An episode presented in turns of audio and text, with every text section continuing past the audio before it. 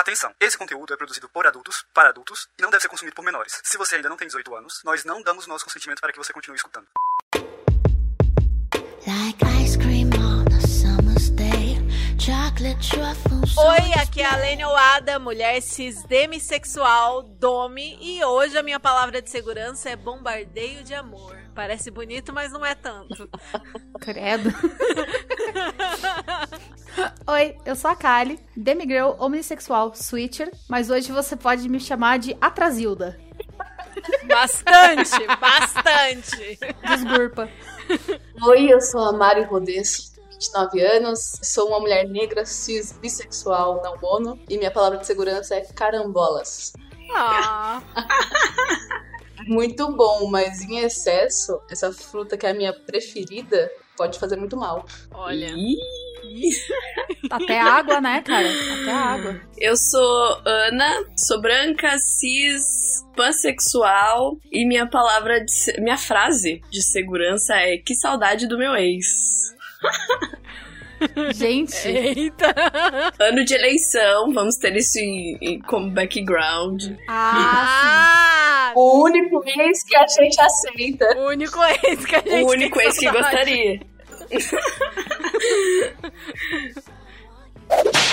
Você está ouvindo Chicotadas, um podcast entre tapas e cuidados e demais gostos peculiares pelos quais você talvez se interessaria. Aqui nós vamos conversar sobre BDSM, sexualidade, não monogamia, poliamor e estilos de vida alternativos. Este podcast é produzido por três amigos praticantes e membros ativos da comunidade BDSM, com diferentes gostos, anos de estrada, experiências, e a gente espera que você goste de nos ouvir e debater conosco sobre esse universo tão vasto e excitante. Come Oi, gente, bem-vindos a mais um episódio do Chicotadas. Hoje é dia de continuar um papo sério. Nos Chicotadas, nós sempre buscamos partir de uma visão positiva das nossas práticas e da comunidade. Falamos muito de união, proteção, segurança e precauções para evitar ao máximo que vocês que nos escutam caiam em mãos erradas ou relações abusivas. Mas nem tudo são flores e as coisas nem sempre são tão nítidas assim, especialmente quando predadores e abusadores têm cada vez mais ferramentas e já estamos envolvidos em relações em que acreditamos ter encontrado conexão, afeto e acolhimento.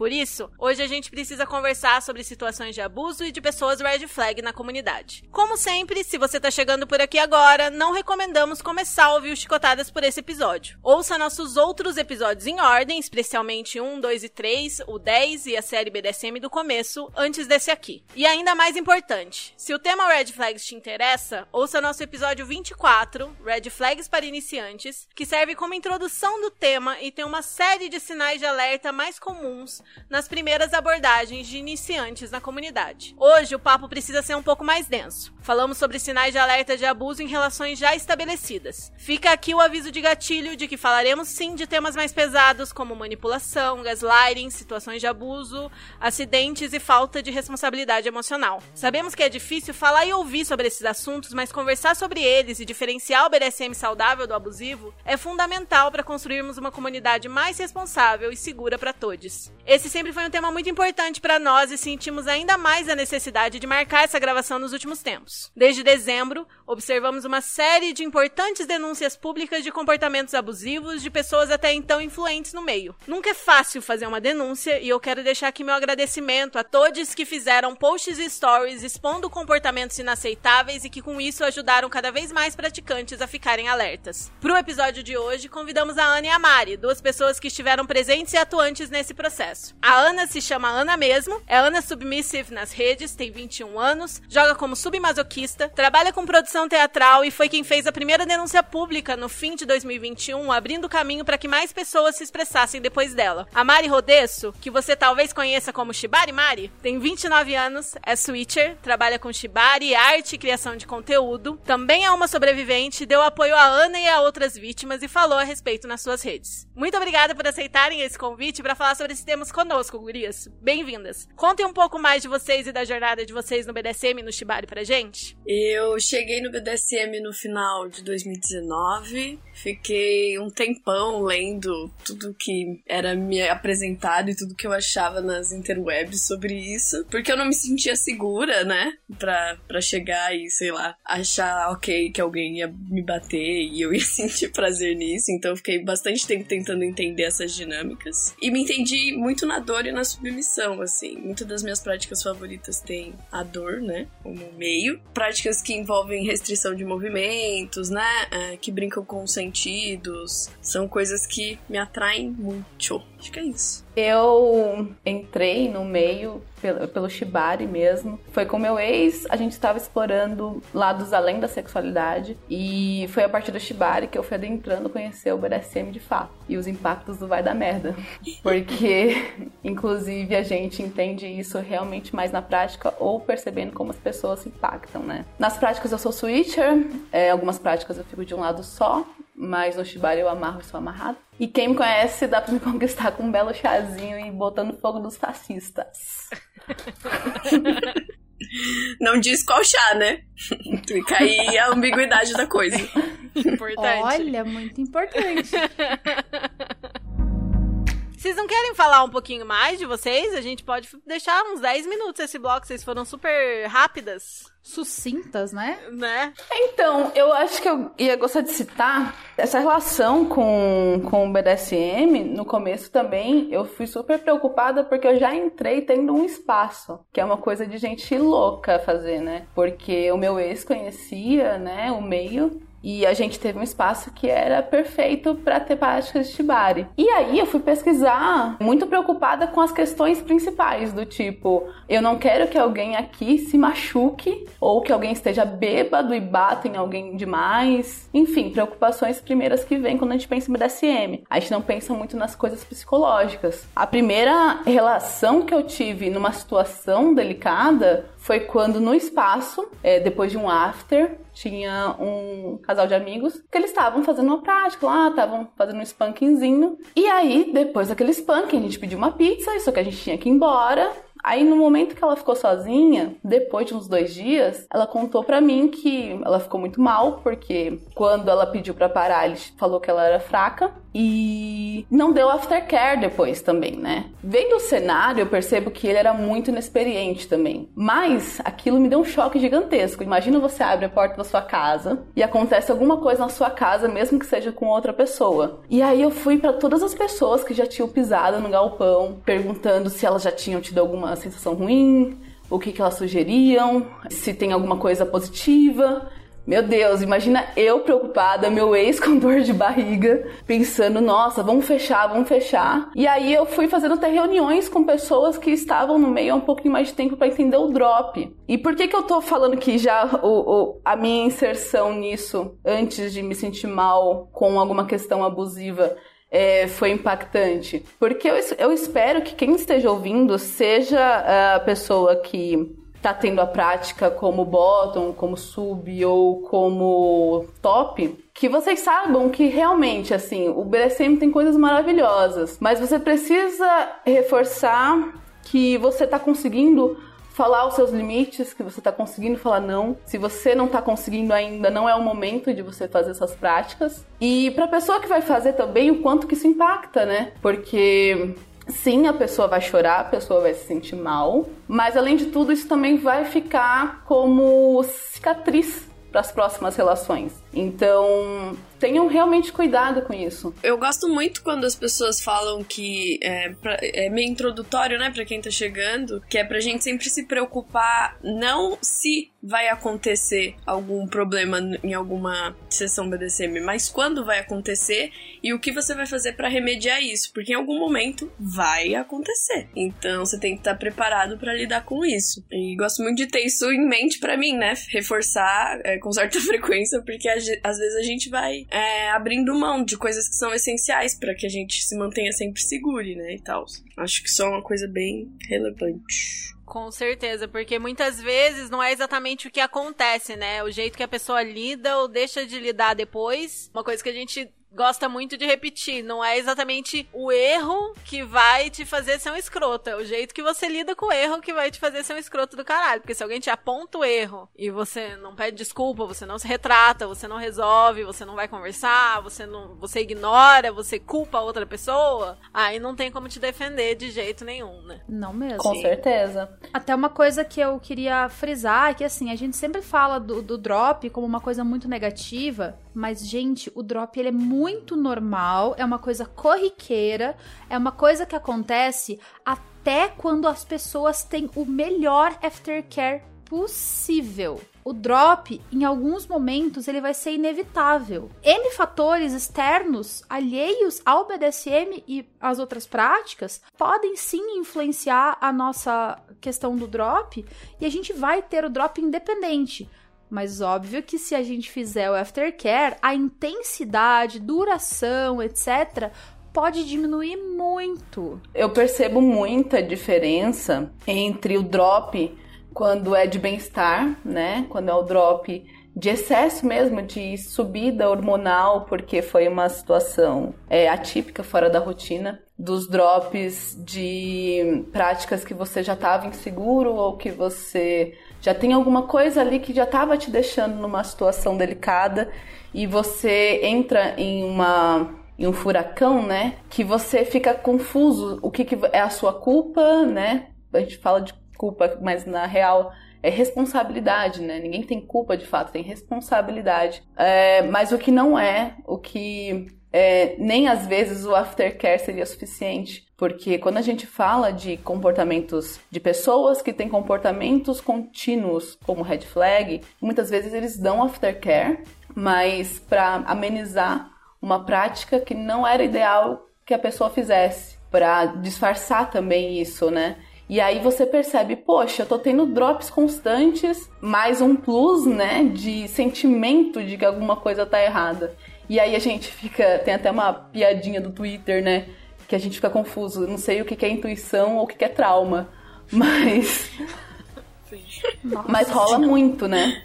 E eu não consigo nem imaginar, assim, essa loucura de que foi para você. Pelo que eu entendi, você tinha chegado no meio do Shibari e do BDSM fazia pouco tempo e já veio com a, com a ideia de ter um espaço. Sim. Nossa. Eu vou explicar direitinho como que funcionou, né? Eu tava trabalhando, fazendo faculdade e tendo um espaço. Foi realmente um espaço que era muito genial para a comunidade também, porque era 85 metros quadrados de um espaço que a gente estava pensando em fazer da forma mais saudável possível. E até eu vou depois ilustrar melhor, né, que a gente faz todo um imagético de que as pessoas que são abusivas têm uma cara de vilão da Disney, mas na real, assim, a pessoa pode ser muito saudável e muito bacana em vários pontos, mas pode ser uma pessoa super abusiva em outros. Pode ser um ótimo pai, um ótimo filho, um ótimo, sei lá, um ótimo amigo, mas pode ser uma pessoa que não é válido jogar, né? A gente fala sobre isso, a gente tá falando é, condenem e cancelem a existência de pessoas red flag. As pessoas red flag, elas podem ter sim pontos positivos em outras coisas e elas podem, num dado momento, sei lá, melhorar, mas como comunidade, a gente precisa colocar que essas pessoas não podem jogar e pelo menos precisam mostrar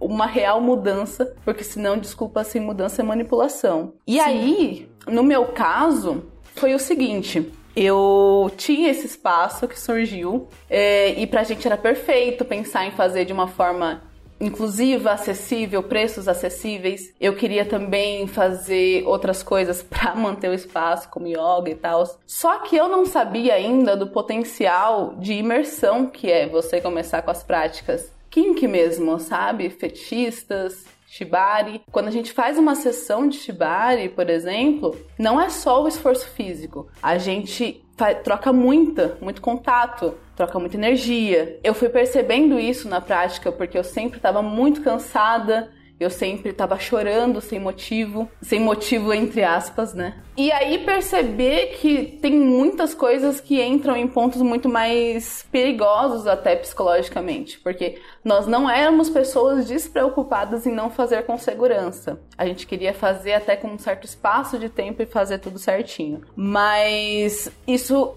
entra em muitos campos de limite da gente Porque cada um é ensinado a ter afeto de uma forma. E uma pessoa que muitas vezes faz uh, coisas abusivas e ela está sendo estimulada a entender que aqueles comportamentos dela fazem com que ela não seja responsabilizada, essa pessoa ela vai ter afeto dessa forma também, ela reforça isso nas relações. E a gente também, às vezes, se acostuma a ter essa relação e incentivar essa relação. Por isso que a gente fala muitas vezes que relacionamentos abusivos, plays abusivas, DSs abusivas, em um dado momento os dois lados começam a ser abusivos, porque a pessoa cruza vários limites seus. Você está muito vulnerável e não consegue sair dessa situação. Quando você estoura, você estoura às vezes exageradamente, você quebra coisas, você pode se machucar, você pode realmente entrar em pontos que você está sendo abusivo com você mesmo e por isso que é importante saber a hora de terminar uma DS. É, mas foi basicamente esse cenário que a gente entrou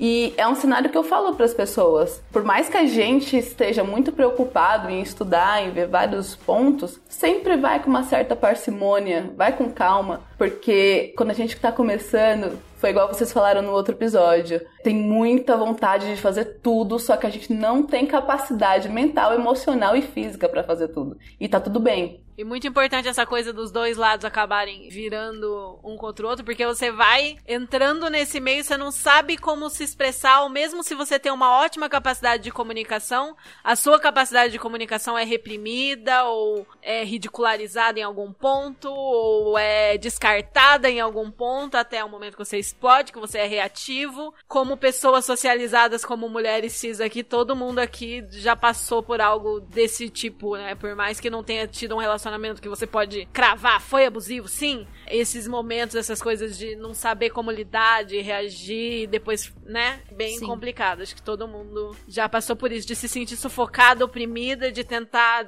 mudar seu comportamento, porque o outro tá te estimulando a fazer aquilo, né? Tá te condicionando a ser daquele jeito. E aí, quando você percebe o que acontece, né? Você geralmente já é. Ou aquilo já acabou faz muito tempo, ou você não sabe como reagir, né? E acaba virando esse ciclo, essa reação, e aí depois acaba virando que é culpa tua, né? Você, Sim. você que é louca. Você vira é. a ex-louca. É. é, você voltar no assunto depois que você lembrou que aquilo não é uma coisa saudável, muitas vezes é visto como, nossa, você ainda tá nesse assunto. É, a gente já resolveu. Não, a gente não resolveu, porque eu tava numa situação vulnerável. Muitas vezes é, a pessoa não tá com rede de apoio ou com alguém para falar sobre o assunto que é um daqueles é, resquícios e, e, resultados do isolamento que rola, é, e pode rolar inclusive em muitas DS, é muito comum você ver perfis de pessoas que colocam que é vigiado aquele perfil pelo dono, enfim. Eu entendo os, as linhas do fetiche também de pertencer a alguém. Mas se você tem aquela rede que é vigiada, então pelo seu parceiro ou parceira, é importante que você não seja uma pessoa que não pode ter outras redes ou não pode ter outros caminhos para falar com outras pessoas, pelo menos. Eu não sou muito fã dessa ideia de perfil vigiado, porém, se você for fazer alguma coisa desse tipo, que isso não esteja te guiando, porque esse assunto de ir para casa, descansar o assunto e voltar, e depois se sentir culpado por ter voltado com esse assunto, por ter gerado o incômodo, faz muito mal pra gente. E um dos comportamentos mais claros, assim, de manipulação, assim, em relações que não estão tão legais, é a pessoa justamente culpar a sua reação e não o que ela tá causando em você, né?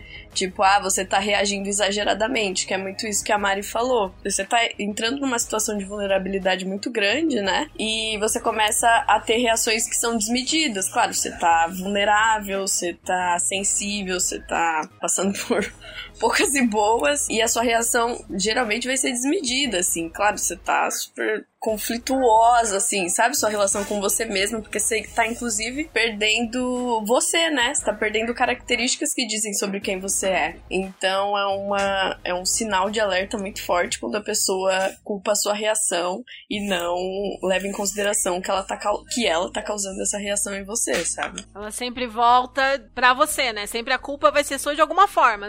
Às vezes você não teve atitude, mas a sua reação, então, não é o que eu fiz. É bem complicado isso, né? Isso é, o, é um uma estratégia clássica de gaslighting, né? Total. Clássico. Não, e, e isso sem contar que em algumas várias vezes a pessoa coloca como pensando no seu bem, Aham. né? Sim. E é terrível isso, porque você tá numa situação já vulnerável, é, a pessoa tá colocando pra você que você tá se estressando acima do que você deveria se estressar ou reclamar, e ela só tá querendo o seu bem ali, ela só tá querendo ficar em paz. Só que assim, também queríamos estar em paz, não é mesmo? Quem quer discutir? Criou-se um- uma ideia, é, no geral, que mulher adora DR, sabe? Que a gente adora discutir a relação. Eu gosto de beber uma cerveja, eu gosto de, sei lá, mano, eu gosto de muitas coisas gostosas. Eu não gosto de discutir a relação. Só que ficou na nossa responsa voltar em coisas e questionar coisas que não são questionadas por quem tá fazendo. A ideia mesmo de irmã de coleira não é um problema ter uma irmã de coleira ou quer dizer que você é uma pessoa fechada para a ideia e que você quer mal ao- a sua irmã de coleira, digamos assim, mas cada uma tem um processo. E se você tem uma situação que você está numa DS com mais de uma pessoa, muitas vezes isso pode voltar para você como uma culpa que além de fazer mal para um, você está fazendo mal para dois. Ou você tá tentando convencer os dois de que você não tá bem. Imagina o quanto que isso é pesado para a pessoa que tá tentando explicar que assim, independente dos motivos que você me dê, isso tá me fazendo mal. Então, nessa hora, quando alguém te fala, isso tá me fazendo mal, não tem um desculpa, mas não foi por querer, não vai ser assim, e, e- e foi assim, mas você pode melhorar com isso. Não. É, desculpa, e não vou fazer de novo. Não tem que ter uma reincidência numa coisa que faz mal pra alguém. Porque, inclusive, uma quebra de contrato, um limite que foi muito longe do que a gente queria, ele cobra depois um preço grande, porque para você confiar de novo quando alguém acaba é, te prometendo uma coisa e fazendo outra, é mais difícil. Quando você acaba passando um limite seu, você toda vez que você for fazer as práticas, você fica pensando se esse limite não vai ser passado. Então, olha as problemáticas que entram só porque a pessoa realmente não prefere não parar, sabe? Bom, a gente já tá entrando aqui nos assuntos, já citamos vários exemplos, mas preciso comentar aqui com vocês, como eu já falei na introdução, que no episódio 24 a gente fala sobre que atitudes e sinais a gente deve ficar atento nas pessoas. Mas a gente foca muito nessa parte mais inicial, primeiras abordagens, iniciantes, casos que iam aparecendo que dava pra você identificar de cara já. E aí aqui nesse episódio a gente já vai falar sobre casos que são um pouco mais difíceis de identificar, assim, de cara, que geralmente são quando as pessoas já estão envolvidas, já estão numa relação. E também lembrando que, assim, a gente tá falando aqui sempre sobre o BDSM, mas os sinais de abuso, manipulação psicológica do baunilha e no BD são muito parecidos, assim. Se você não consentiu com uma manipulação, se você não es- especificou exatamente que tipo de jogos psicológicos são permitidos ou não, isso tá sendo feito sem o seu consentimento, portanto é abuso, independente da natureza dessa relação, né? Então, mesmo que não tenham tantos conteúdos sobre esse abuso específico psicológico no BDSM, consumindo e estudando conteúdos voltados para o baunilha, você também consegue ir identificando e entendendo melhor o que tá acontecendo com você ou com alguma pessoa que você conhece, etc. Mas enfim, qual que é a diferença do que a gente chama de atitude red flag para uma pessoa que já é considerada red flag, que a gente identifica como é red flag, né? Quais comportamentos fazem com que uma pessoa seja classificada diretamente nessa categoria e não exista mais aquilo de benefício da dúvida? Talvez não seja bem isso, talvez seja leve, talvez não seja, né? Então, basicamente a reincidência do comportamento sem nenhuma tentativa real de mudança de comportamento. Se você vê que a pessoa tá lutando, tá começou a terapia, tentou se aconselhar, tá procurando mudar o comportamento e tudo mais, eu consideraria que ela tá tentando sair dessa caixinha de red flag, mas que ela tá lá ainda. Agora, se é uma pessoa que é reincidente, que a gente vê que vai continuar sendo sempre assim, cara, isso é uma pessoa red flag. É uma pessoa abusadora, com todas as letras. importante que quer se corrigir e que fala abertamente sobre isso, né? Que não foge do assunto, que não volta o assunto para você, que não aponta o dedo na sua cara. Mas e você? Não sei o que, não. Não, eu tô falando do que você fez né, do que você desse seu comportamento, admite que você errou, peça desculpas e busque corrigir o que você fez, busque, né, reparar essas relações, reparar esses, esses traumas que você deixou para trás. Mas muitas vezes as pessoas até falam: "Não, não, vou mudar, vou mudar", mas se alguém falar sobre isso é ataque, né? Não tem esse reconhecimento, não tem essa humildade. E assim, quando a gente fala de abuso no BDSM, muitas vezes a gente tá falando de abusos de homens héteros, cis, dominadores. Para esses caras terem a humildade de virar e falar: errei, desculpa, vou fazer isso, isso e isso para mudar, é assim, uma a cada 10 mil, 20 mil e olha lá, né? Sim, culturalmente a gente meio que deu espaço demais para essas pessoas elas conseguirem achar que se você acha que isso é um problema, na verdade o problema é você, vão mudar para outra pessoa.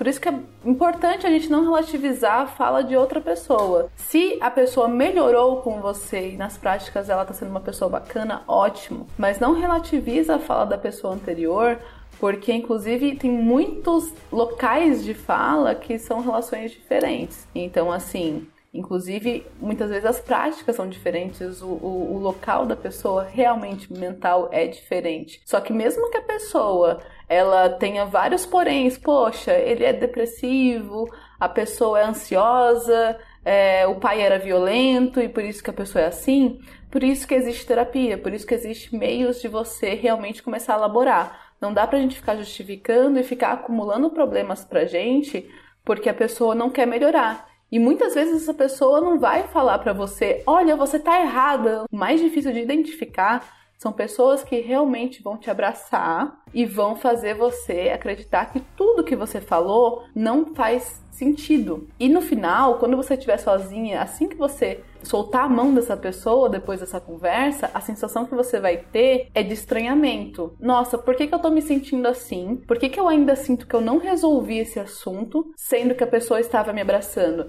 Eu acho que esse é um dos sinais, inclusive, de que a pessoa está tendo um comportamento de não mudar. Ela está manipulando a situação e você está voltando para o local de desconforto e cada vez pior. Porque você acha que quando você voltar no assunto, você vai ainda ter o mesmo problema. Recentemente, numa conversa normal que eu fui ter sobre o meu relacionamento, eu começava a chorar antes da pessoa falar comigo. Porque eu tava com medo de receber as respostas que eu recebia antes e de no final da conversa achar que eu estava totalmente errada. Então, o problema é exatamente esse: desculpa sem mudança é manipulação. E é manipulação pesada. Não é só pesada a pessoa que vai te apontar o dedo na cara, mas também a pessoa que vai fazer você achar que, no fundo, tudo que você pensa sobre você é uma mentira, sabe? Queria trazer um ponto de volta é, disso que a Ada falou sobre a recorrência, né, de denúncias serem direcionadas para homens héteros dominadores. Uma coisa que sempre levantei e aponto para tops e apontei assim quando eu tava vivendo uma dinâmica de um relacionamento não tão legal era que a pessoa perde a mão, né? Ela começa a, a não entender mais o que é o jogo lúdico consensual e o que é a vida real e você sendo um cara escroto sabe? Quando você perde a mão disso, você, você já não entende mais qual é a diferença entre você ser um cara superior dentro da play e você ser um cara normal fora dela. Você perdeu a mão, você não é mais uma pessoa saudável para conseguir jogar, sabe? E isso precisa ser apontado e, e mudado muito rápido, porque é a síndrome dos pequenos poderes, né? Síndrome de síndico. Você ganha um pequeno poder e vai e vai ficando cada vez mais alucinado com essa ideia de poder, e aí a pessoa aponta os seus erros e você ignora porque você é super poderoso. Porra, piso em você, cara. Por que, que eu vou ligar pro que você tá me devolvendo, sabe? Isso você tem que ir pra terapia, assim, sabe? E procurar ajudas além do que essa pessoa que tá te apontando esses erros é, é necessário. E outra, é, essa frequência de pessoas, né, é, homens héteros, é uma consequência direta do BDSM que a gente construiu aqui, né? Que é um BDSM que ele é heteronormativo. Muita gente entra no meio BDSM para se aproveitar, né, desse, desse jogo que é subversivo porque ele é consensual. Então, você não vai entrar aqui e ser um machista gratuitamente, sem consentimento, achando que vai ganhar palco, sabe? Às vezes até ganha, tem uns caras aí que ganham uns palcos bizarros sendo super machistas. Já digo aqui que isso é bizarro. Então, justamente é olhar para isso com cuidado, sabe? Você pode fazer isso desde que seja consentido e não sair fazendo isso com a torta à direita com quem não tá ligado no que tá rolando. E cabe aí a provocação aos homens também, né? Quanto que a gente vai ficar ouvindo que esse comportamento é super natural porque homens são assim. Muitas vezes eu converso com meu parceiro sobre a dificuldade dele por ver o gênero dele sempre fazendo tantas coisas e ficar imaginando o quanto que isso também diz sobre ele como pessoa, porque você percebe que sim, pessoas similares a você estão tá, fazendo isso. É a dificuldade de você ter amigos para conversar sobre coisas, conversar sobre as vulnerabilidades, conversar sobre, sei lá, crises de agressividade, sobre vulnerabilidade. Vocês precisam começar a pensar sobre quanto que eu quero continuar nesse lugar, sabe? O que, que eu vou fazer para mudar isso? Como que a gente conversa sobre isso? Porque nós, como mulheres, sempre puxamos pautas voltadas a vamos ser mais saudável na nossa troca, não vamos colocar tudo nas costas da mulher, porque ela sempre resolve tudo com o filho com o irmão, com o pai e vai resolver também com o parceiro, com o dominador, entendeu? É, vocês também precisam puxar assuntos. Beleza, temos nossas práticas, mas e quando termina a prática? Nós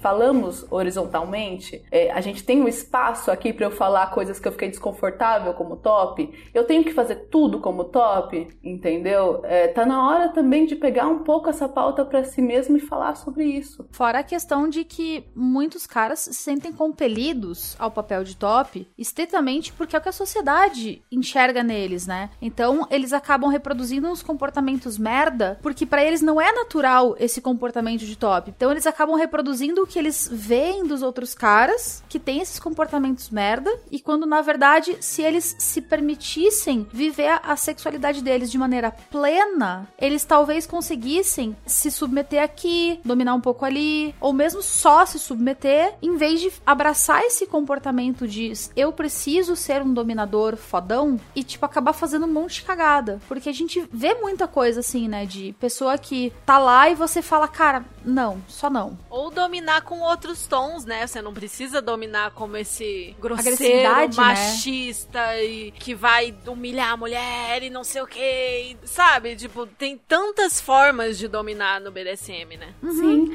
eu não me surpreenderia, não sei se é o caso, porque eu não tenho essa estatística pra falar, que realmente exista, exista muito mais mulheres switchers do que homens, porque parece que o homem sempre tem que estar numa caixa específica e ele atender todo, todos os padrões e o checklist daquela caixinha. Mas você, se você for um homem bi, provavelmente você é gay. Se você for um homem hétero, você não pode dar o cu, pelo amor de Deus. E por aí vai. Então, Sim. como que vocês também estão tendo a liberdade de pensar a sexualidade de vocês? E se no lugar disso vocês estão tolhindo a sexualidade muitas vezes que também foi te tirada, sabe? Eu acho que a gente tá num dos prim- nas primeiras gerações, de fato, que em maior quantidade, e ainda não é muito, que as mulheres, que as famílias, né, na verdade, estão deixando mais aberto para homens ser queer, como criança, sabe? Sem tirar o queer da criança. Então, assim, talvez a gente tá caminhando ali para um futuro onde o afeto também seja repensado. Porque tudo que a gente faz, se você retomar quais são os seus fetiches, suas práticas favoritas, vão ter relação de como você entende afeto, como você entende medo, como você entende a raiva, né? Então, no momento que a sexualidade é melhor trabalhada desde cedo e a liberdade também de se expressar, a gente vai ter homens melhores e também vai ter mulheres com mais possibilidades, né? Sim, que a gente não vai estar tão tolhida pelo medo, né? Sim. Exato. Uma coisa que eu tava pensando aqui com relação ao que a Lene falou é que eu lembro de ver lá atrás, antigamente, assim, 2010-ish, ali, falavam assim: ah, vai ter uma cena de dominação sensual. Cara, era sempre mulher protagonizando. Eu nunca vi uma cena de dominação sensual protagonizada por homens. Que é uma pegada que hoje em dia a gente ouve muito no. Ouve não, né? Lê muito no Twitter o soft dom, soft dome. Que é aquela galera com uma pegada mais carinhosa, tudo. Um negócio mais afetuoso, assim. E normalmente são soft domes. No máximo, quando é um soft dom, o cara adere junto. Tipo. E detalhe, o afeto pode ser muito erótico e sexual. Não perde Pra nada tesão. Meu Deus, sim. É, o afeto ele é, ele é muito libidinoso também, hein, galera? Tem isso aí em mente porque é real. Mas ia dizer justamente por isso. Eu tava, eu tô conhecendo um parceiro aí. E aí, esses dias tava conversando, trocando uma ideia e tava dizendo justamente sobre o quanto essa pegada de exploração sexual, da exploração da sexualidade dele. Ele é um cara cis, hétero, e o quanto essa essa vontade genuína, porque a gente sabe quando não é genuíno, é de explorar a própria sexualidade, a, por- a própria corporalidade sem o viés da performance sexual, sabe? E o quanto isso desperta na gente que se interessa por, né, por esse tipo de pessoa, pessoa o quanto isso é muito mais interessante pra gente, sabe? Porque parece que, não sei, tá proibido, existe uma lei que é proibido pra caras explorarem a sexualidade deles sem que seja muito do que vem junto com a pornografia, sabe? Tipo, bizarro. Você só pode ser o, o dominador bruto que bate nela e faz uma risada malvada no final, sabe? Tipo, hahaha. Sou muito sádico. Inclusive, ser top não tá nem associado com sadismo, sabe? Você pode ser um top que curte pra caramba ser, ser masoquista, sabe? Tipo, você não precisa ser só sádico e malvado. Não sei, não sei como que essas coisas se dão, assim, com tanta veemência, sabe? Porque parece que a gente tá preso numa caixa que sufoca, assim.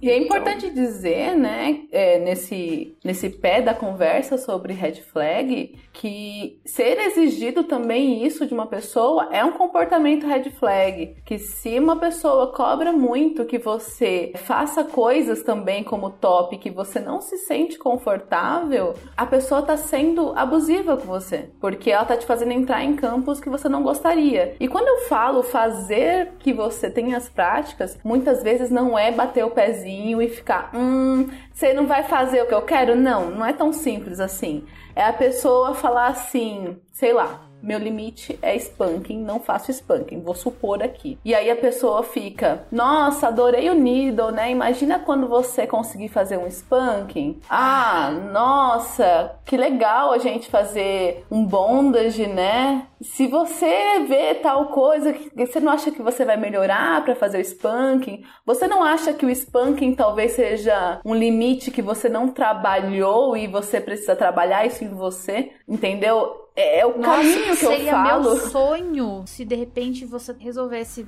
trabalhar isso. Ai, nossa, seria meu sonho se você quisesse fazer isso comigo. Eu ia adorar, só falta isso. Eu sinto tanta Exatamente. falta. Gente, Asco, asco, a palavra é Isso asco. vai entrando em campos, gente, da pessoa co- colocar pra você uma responsa, um, um- um peso sobre não tá legal esse seu limite, então mude. Só que é um limite que é seu, é o seu prazer, se não tá de acordo com os dois prazeres, então o que, que a gente tá fazendo aqui, carai? sim, limites rígidos são inegociáveis, não existe isso. Com o tempo, com os anos, com mil coisas, pode mudar? Pode mudar, mas se uma pessoa, se você negociou com uma pessoa, ela falou isso daqui é meu limite rígido, você não toca mais no assunto. É limite rígido, sabe? Uhum. Ainda mais pra pressionar, pra manipular, pra convencer a fazer o que você quer, pelo amor de Deus. E se a pessoa, porventura, tinha um limite que depois mudou, a pessoa aborda isso com você. Não é você que aborda com ela, sabe? É, a gente chegou. Poxa, são tantas coisas na, na, na situação da Ana que eu não sei nem quantas elencar. Mas chegou numa situação onde a pessoa chega a uma linha de raciocínio onde talvez fetiches que você não queira ou limites rígidos seus são prazeres que você tá com um problema de elaborar, mas que uma hora você vai gostar, entendeu? Ah, Meu supor Deus fetiche alheio. É a ideia de supor o fetiche do outro, sabe? Eu nunca verbalizei, nunca te falei que esse é o meu fetiche, mas porque eu agi de maneira XYZ, você supôs que esse é meu fetiche, então tá subentendido que eu gosto, então tá subentendido que você pode fazer sem o meu consentimento e coisas nesse feeling. Bizarro. Bizarro. Nossa, é porque a pessoa é te lia muito bem, é isso na cabeça? Muito. É. Muito. A pessoa psicanalista, psicóloga, tem todo o viés pra te analisar, sabe? Ela tem todo o viés analítico pra te dizer mais que você sobre o que você gosta, sabe? Mais que você. Ah, Ele Inclusive. teve alta na terapia, não é mesmo? ah, É, deve ser Teve. isso. Gente, Putz. olha, mais um sinal que, assim, não é muito comentado porque a gente tá falando de um outro nível. Mas sempre suspeita dessas coisas de eu já tive alta na terapia. Porque, assim, primeiro, que tá acontecendo bastante, falarem assim: ah, o meu psicólogo falou que tal pessoa é, é louca. Primeiro, não pode nenhum profissional de psicologia, psiquiatria, enfim, nenhum profissional pode dar diagnóstico para terceiros, para começar. Então, Isso se é a pessoa vem pra relação, volta pro, pra prática falando que meu psicólogo diz que você tá errado, já tá esquisito. E se a pessoa fala que teve alta na terapia, tudo bem, existem situações, a pessoa tem um- ali uma brecha. Mas isso não é argumento, tá? Porque a pessoa pode ter feito terapia, só que isso nunca entra numa discussão, porque são coisas diferentes. Você ter tido alta não significa que você seja mais são do que eu. E o que que é ter alta de terapia, né? Ter alta de terapia é uma coisa muito X, porque terapia é- é um processo pra vida, então você ter alta não significa nada, de, de verdade, sim. Você chega num cognitivo comportamental, querendo parar de fumar. Aí você conseguiu parar de fumar e você já tá, tipo, sei lá, um ano sem fumar. E esse era teu objetivo? Você tá de alta, cara. Acabou.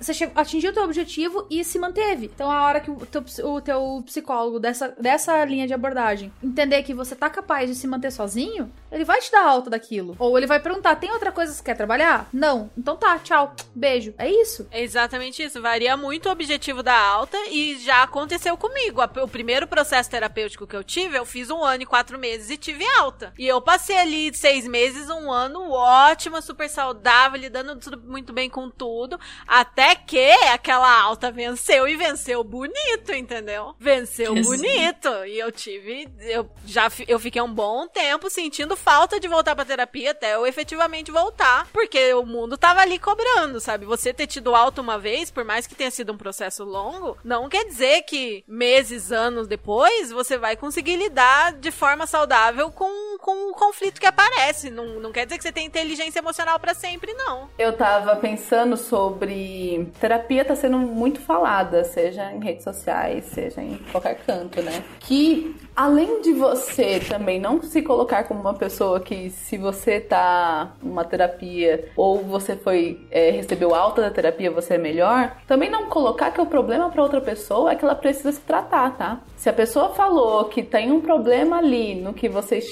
tiveram de relação, você não pode falar pra ela que o problema é o que ela tá sentindo, então ela tem que falar com o terapeuta. Ela tá falando que o problema foi com a prática. Se a pessoa tá tendo problemas que você percebe que a pessoa não tá indo, sei lá, não é terapia e que você acha que não é com você, você também termina a DS, tá? Você não fica tentando manipular a pessoa a achar que ela precisa ir pra terapia de qualquer forma porque o problema é porque ela é depressiva, ansiosa, enfim. Todos nós temos vários problemas hoje em dia porque, assim, governo Bolsonaro, né? Essa bosta faz com que a gente tenha vários problemas. Então, é uma época difícil pra todo mundo e tem muitas pessoas se sentindo culpadas de sentir o que estão sentindo porque depois, na hora que vai conversar, a pessoa vira e fala assim: é que você é ansiosa, né? É que você tem depressão, né? Não, na verdade você tá me dando vários problemas aqui e é isso que eu quero mudar, entendeu? É, dizer que é, terapia ela não é um processo de iluminação automático, sabe? Você não vai lá assinar a guia da terapia e logo todos os problemas da sua vida são resolvidos. Tem problemas que são de ordem social, assim, sabe? Tem problemas que são, enfim, muito maiores do que você pode resolver na terapia. Isso é inclusive uma coisa que sempre converso com Zenilda, né? De tipo, chegar lá e só falar, poxa, hoje eu fiquei mal pra caramba, porque 62 direitos dos brasileiros foram tirados, sabe? tipo,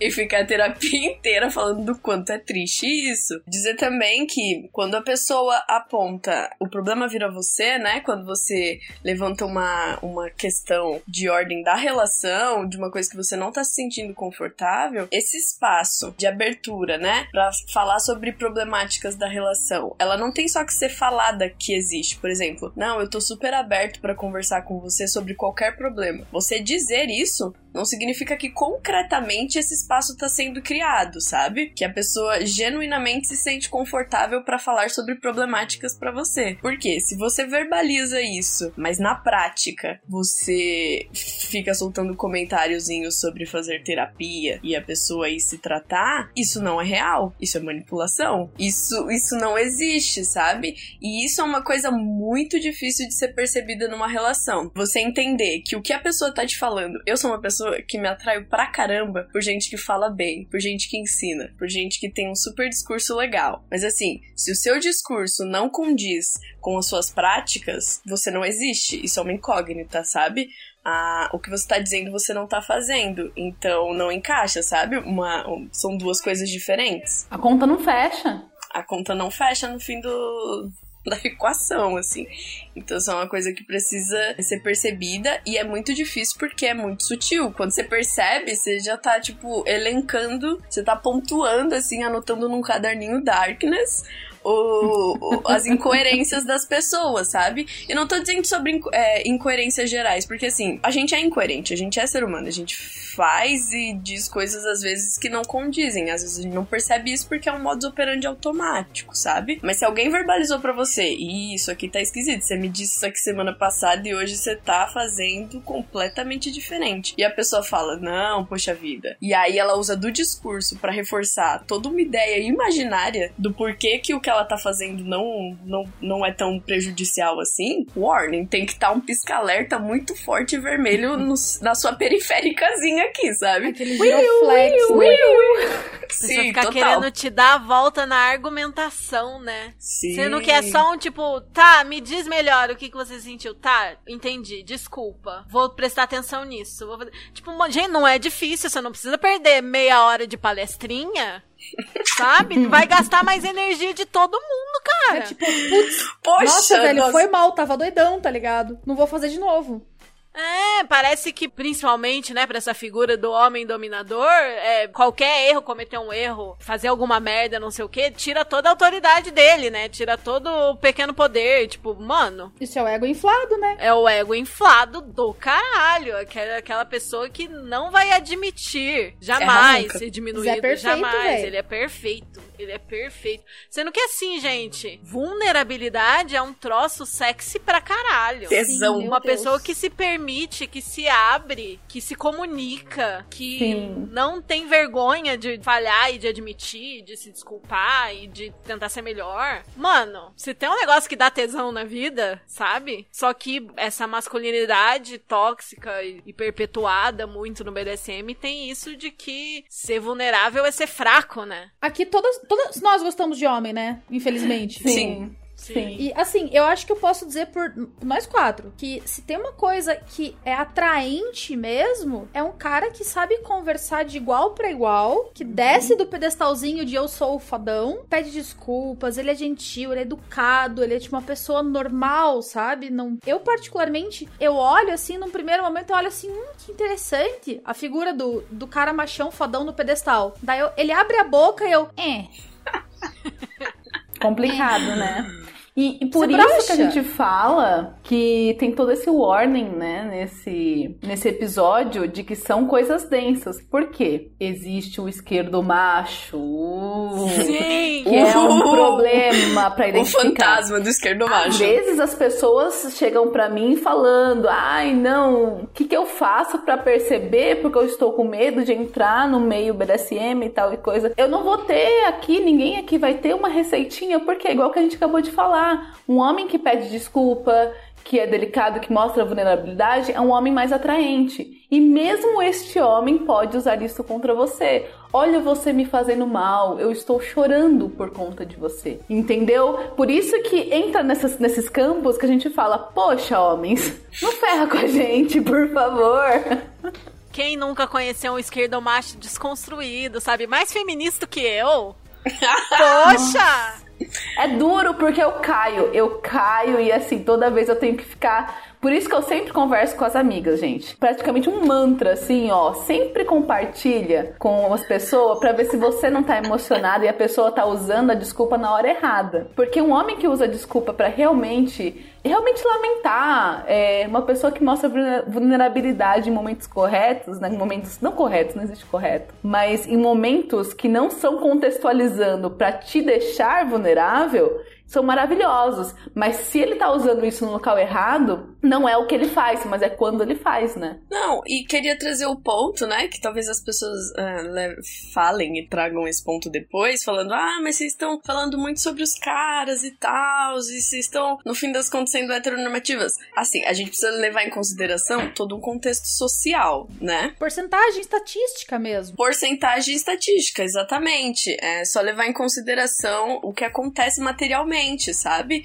Quantos casos de mulheres de feminicídio você co conhece que foram é, que aconteceram por parte de mulheres? Assim, é, é, incomparável uma coisa com a outra, sabe? Então, como no, o, eu gosto muito de lembrar que o BDSM não tá alheio da, do que acontece na vida real, né? Não que o BDSM não seja real, justamente isso. É, o BDSM ele é real e ele tá diretamente conectado com o que acontece cotidianamente, sabe? Não tem como desassociar uma coisa da outra. Se você tá tentando desassociar, cuidado.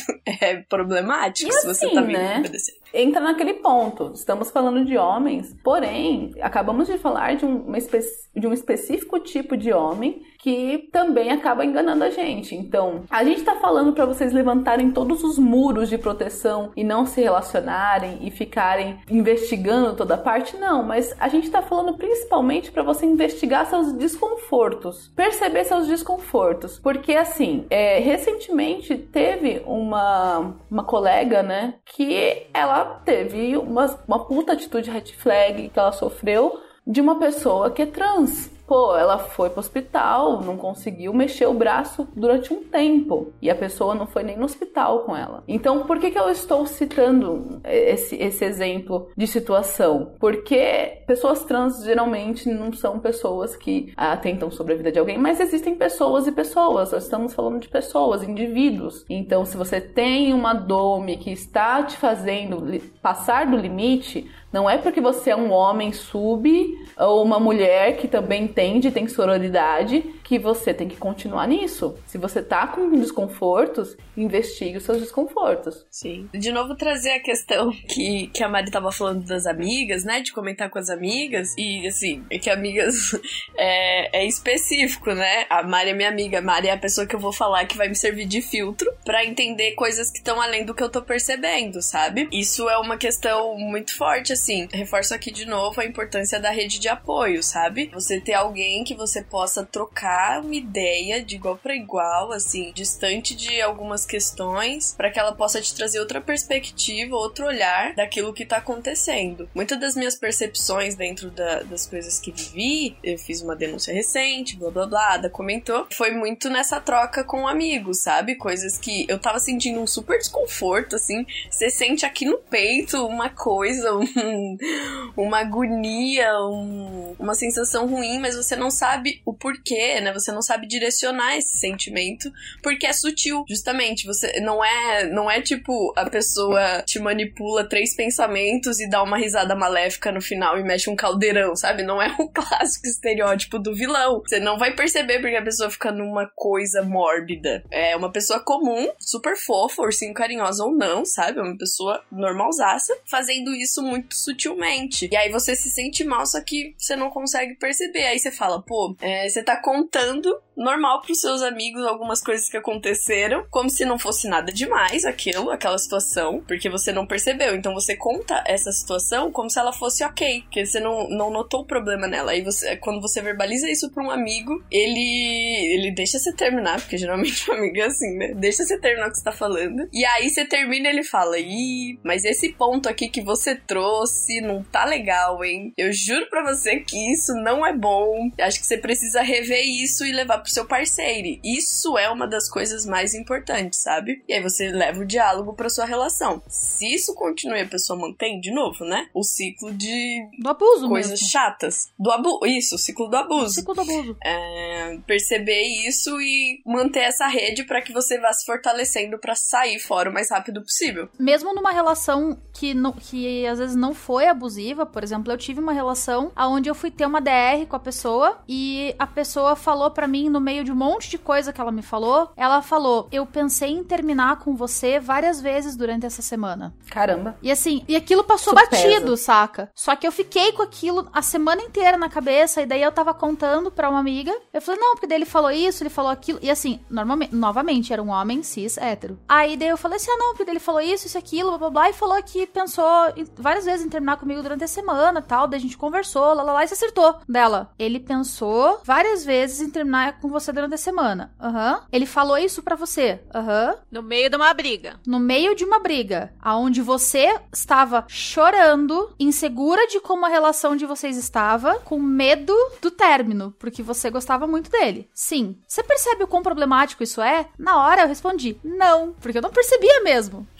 É exatamente assim. Três dias depois, terapia. Cheguei pra minha terapeuta e repeti toda a história. Aí ela pegou e destrinchou em detalhes o porquê que aquilo era, era uma parada extremamente tóxica de se falar. Foi uma parada extremamente, sabe, foi, foi horrível ele falar isso pra mim, porque dali em diante eu nunca mais consegui perder. Eu tenho até hoje problemas com abandono por causa disso. São as feridas que ficam. Por isso que a gente fala que é pesado e que as responsabilidades elas não vão só pra hora. Olha o que, que ficam pra você, entendeu? Não, e detalhe, isso não foi uma relação abusiva, isso é uma relação normal, foi uma relação tranquila. Exato. E daí a pessoa me falou um troço que me desestabilizou por completo. Mano, isso faz meses. Meses. Tipo, muitos meses. Tanto que numa atual relação minha, eu tive uma conversa super complicada pra mim, né? Sim, foi super difícil eu verbalizar que eu tava com esse medo. Até hoje, isso reverbera na- em todas, permeia todas as minhas relações. Nem sempre a gente tá numa relação abusiva pra gente sofrer certos pequenos abusos. E quando a gente tá numa relação abusiva, esses pequenos abusos eles são recorrentes e a gente não vê. Só quem tá de fora com distanciamento, um certo distanciamento, né, da, da situação, consegue enxergar. Por isso que a rede de apoio é tão importante. Total, total. Tão importante. E a pessoa que, que te disse isso, inclusive, ela pode inclusive ter dito sem a intenção realmente de, ah, vou chantagear ela com a, a possível eminência de eu terminar com ela. A gente às vezes fala coisas que a gente não percebe o quão, quão agressivas são. Mas ainda assim, é, uma vez identificado isso, se você continua uma relação com uma pessoa dessa, ela não pode nunca mais repetir isso. Ou dar, a entender, porque você já tem todo um processo para retomar a confiança. E se a gente fala de plays ainda, poxa, a gente tá fazendo coisas que nós, como mulheres do século XXI, a gente tá abrindo, não abrindo mão, claro, tem todo um diálogo, mas a gente tem um conflito interno sobre as nossas militâncias, sobre ser mulher. Então, se você entrega a sua vulnerabilidade para alguém te bater, para alguém te enforcar, para alguém fazer coisas que certas mulheres não escolheram e sofrem com isso, se a pessoa, além de tudo, faz alguma coisa que te deixa mais num lugar que você pode ser abandonada, você fica se sentindo, além de errada por ter entrado nesse local, você fica sentindo que você nunca vai ter uma outra pessoa porque você não merece isso, sabe? E às vezes é, já troquei ideia com muita bottom que entrou, teve drop por, por isso, assim. Achar que é, você tá praticando, né, essas as práticas consensuais de, enfim, spanking, blá blá blá, e, e entrar em conflito porque você acaba achando que você tá sendo conivente com, com o, o patriarcado e o machismo estrutural, sabe? Porque em determinado momento a relação sofre um desvio, né? E você acaba perdendo esse- essa coisa que justamente diferencia, né? Porque a única coisa que diferencia BDSM de abuso é o consentimento. E não tô dizendo isso é, como se fosse muito simples de perceber, mas o consentimento se dá de várias formas, né? Ele não é só dito, mas ele vem na linguagem corporal também. Ele é entusiasmado, sabe?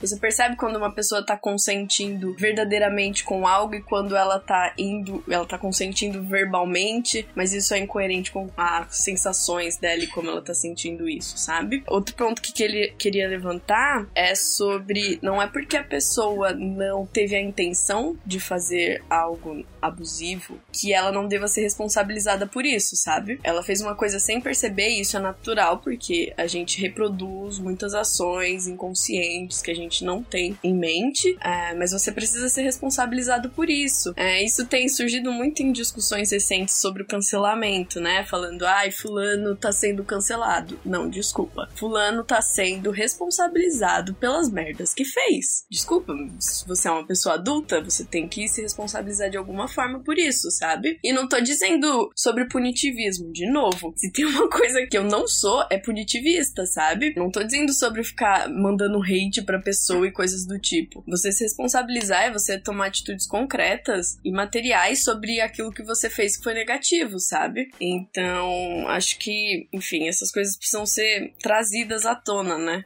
Com certeza. E uma coisa que é muito marcante na manipulação psicológica, né, nesse, nesse abuso psicológico, tanto no baunilha quanto no BD, é essa coisa de criar em você, seja consciente ou inconscientemente, esses condicionamentos, né? Quando uma pessoa fala isso no meio de uma DR, ela tá meio que te condicionando a não falar mais nada, né? Porque a próxima vez que você falar, vai terminar com você. Sim. Quando uma pessoa, toda vez que você tem um comportamento que ela não gosta, ela força uma situação de, de ficar muito triste, de ter uma crise, de buscar atenção sua pra ela de qualquer jeito, ela tá te condicionando a não fazer mais aquela coisa que ele não gosta, porque se você fizer, ele vai ficar muito mal e vai ser culpa sua que ele tá muito mal. E às vezes é uma coisinha ou outra, só que a pessoa quer te controlar pra fazer exatamente o que ela quer. Se você não vai aceitar aquela prática daquele jeito, naquele dia, naquele momento, daquela forma que a pessoa gosta, sabe? Então, então essa coisa de condicionamento é acontece muito em todo tipo de relação e no BD pode ficar ainda mais intenso quando tem essas práticas que são mais psicológicas, né? Quando tem esse controle mais psicológico. Quantos casos a gente ouve de gente que termina DS, que de repente é meio que abandonado, um bottom abandonado e não consegue mais fazer as coisas, sabe? Tipo, a vida não tem mais sentido, porque era uma, uma vida que era dependente daquela pessoa. E a outra pessoa não, não tinha um interesse, em nenhum momento demonstrou esse interesse, essa responsabilidade, em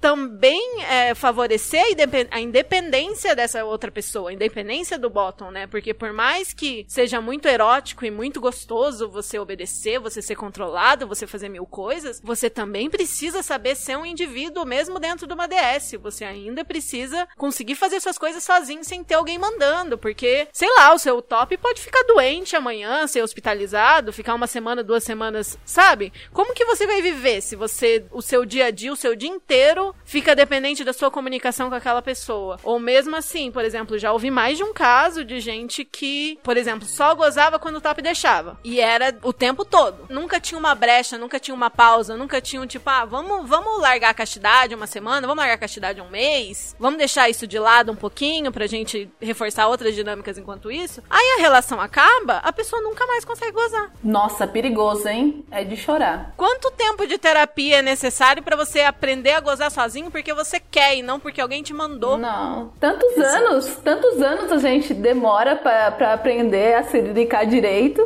Aí a pessoa vem destruir isso. Ah, poxa vida, Pelo gente, de melhorem. Deus, né? Não, mas ó, falar uma parada pra vocês. Eu tenho um, um gatilho verbal que é quase instantâneo. Se a pessoa falar a frase certa na entonação certa, é quase instantâneo. Mas imagina se você só gozasse Aham. dessa forma, desse jeito. Exato. É assustador, porque, tipo assim, eu sei o que é você ter um gatilho de, de orgasmo. Agora, imagina você não conseguir gozar sem o gatilho. E você relaciona o o gatilho à pessoa, né? Então, todos os seus orgasmos estão condicionados àquela pessoa que te abandonou. Pensa o tanto que isso fode com a cabeça de uma pessoa, cara. não Nossa, façam não. isso. Com certeza. E muitas vezes a pessoa não teve essa intenção quando começou a cuidar do orgasmo da outra pessoa. Mas é o tipo de coisa que a gente precisa estar consciente quando tem uma DS. E é por isso, gente, que eu não acho, de verdade, aqui que a gente tá falando pra vocês, nossa, você não pode praticar, você tem que ficar com livros e, e mais livros e tudo que você vai falar você tem que pensar. Não é isso, mas você precisa de uma reciclagem constante, porque imagina o poder que você tem se você é um top, uma top, que faz uma pessoa gozar com um comando. Você fica com o ego lá em cima. Então a reciclagem de poder, ela precisa acontecer. Porque mesmo que você seja uma pessoa saudável, você pode perder a mão pelo excesso de poder. A pessoa te entregou tudo. E quando você também é a pessoa que entrega, porra, é uma delícia isso. Não, não estamos falando para vocês ficarem com receios gigantescos que impeçam também práticas dessas mais imersivas. Mas tenham ciência que práticas imersivas, quanto mais, maior o prêmio, maior a responsabilidade. Grandes poderes, grandes responsabilidades, não é mesmo, Peter?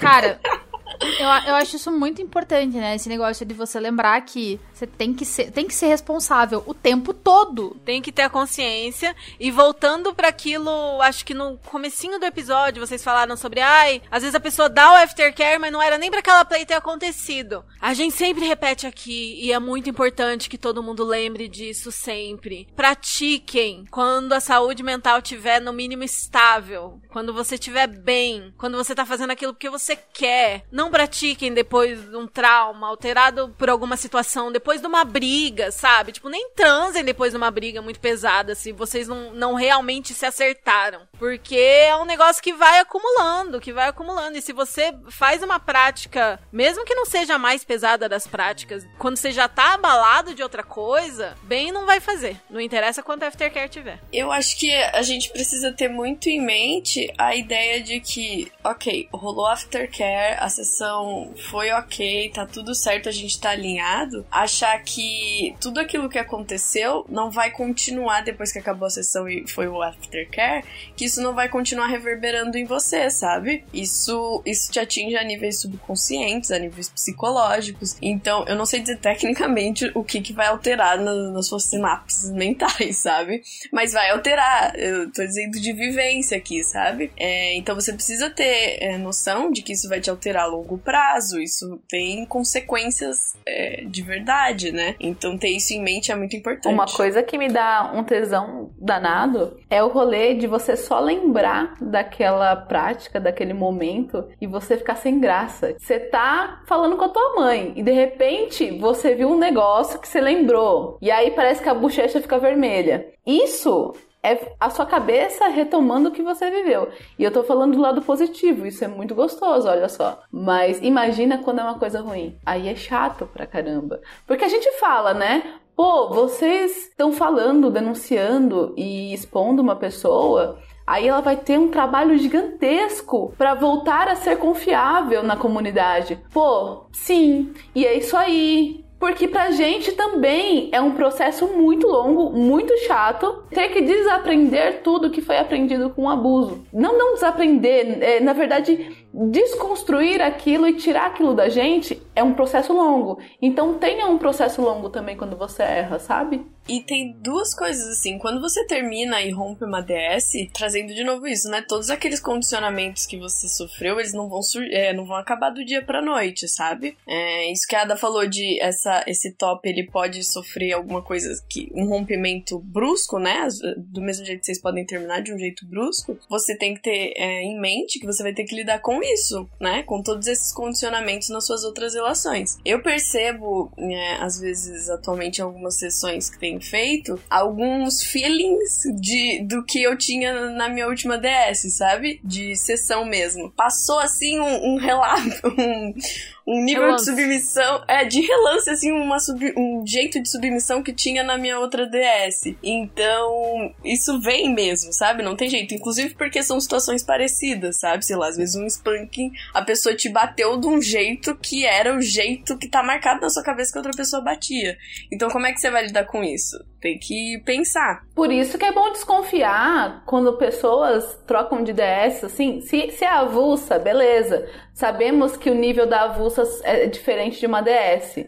Nós temos consciência da diferença entre DS, Play Partner e uma avulsa, né? Algumas pessoas não, não é mesmo? Mas a questão é, cara, se você tem uma DS, e se você percebe que a pessoa tem uma DS e na semana seguinte tá com uma DS com outra pessoa, ou tem uma DS com 9, 10 pessoas, como que ela tem o processo de fazer esse double check que a gente comentou, essa revisão do ego dela, é, como que a pessoa tem tempo de checar se, se, o aftercare tá ok, se a pessoa, depois que chegou em casa, porque tem um aftercare na hora, mas depois que chegou em casa, a pessoa realmente vai ter o processamento. Então, checar no dia seguinte, como que a pessoa dá apoio em casos de problemas físicos também, além dos psicológicos, e como que a pessoa também sai de uma interação com uma pessoa para outro ser humano que tem outras necessidades, outros tesões, outras outras interações, como se nada tivesse acontecido. É difícil. Como é que se conecta verdadeiramente a tanta gente assim? Porque assim, eu sou poli, a Ada é poli, você é poli também, né, baby? Vocês duas? Uhum. Bom, todo mundo aqui Todo é mundo poli. dá um mono aqui. É, todo mundo não monogâmico Eu sou aqui. puta, né? na verdade, assim. Gosto. Todo mundo aqui sabe que é possível se conectar verdadeiramente a mais de uma pessoa de cada vez. Mas na profundidade de uma DS, gente, é muito difícil você ter várias. Claro que tem DS e DS, mais profundas e menos profundas, mas poxa, gente. E várias rápidas, né? Porque É. assim, você começar uma relação agora, daqui seis meses começa outra, daqui dois anos começa outra. É diferente de, de em um ano você começa oito. Como? Como que você administra? Difícil, Como né? que você consegue? Sabe, tipo, Sim. eu no momento eu tô com três parceiros e eu tô, tô polissaturada e foi em momentos completamente diferentes. Um faz um ano e pouco, outro faz seis meses, outro faz um mês. E é assim, já deu meu limite, porque Sim. são pessoas pra você conhecer profundamente, são pessoas pra você lidar profundamente. Se eu tivesse uma DS, eu acho que assim, uma, duas DS seriam o meu limite máximo, assim. Porque é muita responsabilidade, é muita coisa pra lidar. Com certeza. Ah, Eu não tenho nenhuma DS hoje e tô com um parceiro conversando com algumas outras pessoas. Só que esse parceiro é bem recente, então tô tipo Dedicada a isso agora. super dedicada a esse parceiro agora e é isso, tá ligado? O resto são relações mais superficiais, tá ligado? Não, não dá pra me aprofundar. Eu não consigo. E quem é não mono também não hierarquiza a relação, ou seja, a gente não tá falando só de relação afetivo-sexual. Tem as nossas amizades, tem a nossa família, tem Sim. todos os afetos possíveis.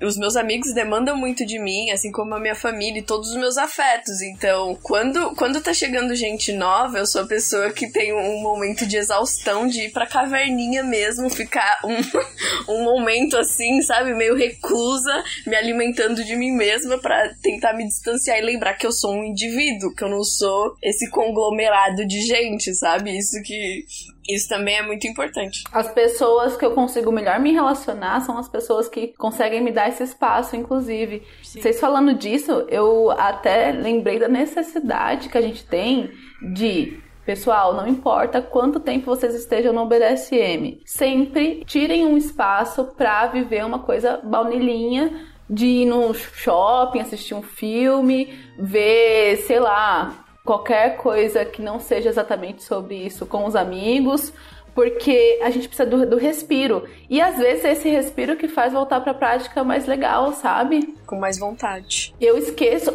Sério, gente, inclusive, eu acho muito comum a gente ficar tão empolgado com umas plays que dão certo que a gente quer falar disso, a gente só quer ler isso, a gente só quer fazer isso de novo, só quer conversar com essa pessoa, porque mexeu com vários, vários elementos nossos, né? Então, a animação é super bacana, mas sempre reforça, poxa, eu preciso lembrar de ser outras coisas além disso. E eu tô falando isso em voz alta porque é importante. É um exercício psicológico você falar em voz alta. Tanto que por isso que a gente fala de vocês conversarem com amigos, que na hora que você fala, você percebe que alguma coisa tá esquisita aí. E se você não consegue falar, tá mais esquisito ainda. E eu tô falando pra mim mesma porque se deixar, a gente é chibado o dia inteiro. E é importante porque eu já tive algumas dinâmicas assim também, de perceber que meu Instagram baunilha tava abandonadaço, assim, nunca mais entrava no meu Insta baunilha, porque é muito mais divertido você estar na comunidade BDSM, porque aqui você tem, em teoria, alguma relevância, sabe? Se você posta um story, alguém vai levar em consideração aquilo que você tá falando, sabe? Enquanto no baunilha, você, se você fala alguma coisa muito X, tem, tipo, outras 300 milhões de pessoas falando aquilo. Então também não ser, não ser fisgado e não ser engolido, é, não, não, não, não ir nesse encanto, sabe? Não ser encantado por essa, por esse lance de, porque é muito gostoso, a euforia da coisa. A nossa comunidade, ela, ela inclusive reflete muito o que são as práticas, né? As práticas são mais intensas e são imersivas. E nós ficamos mais intensos e imersivos.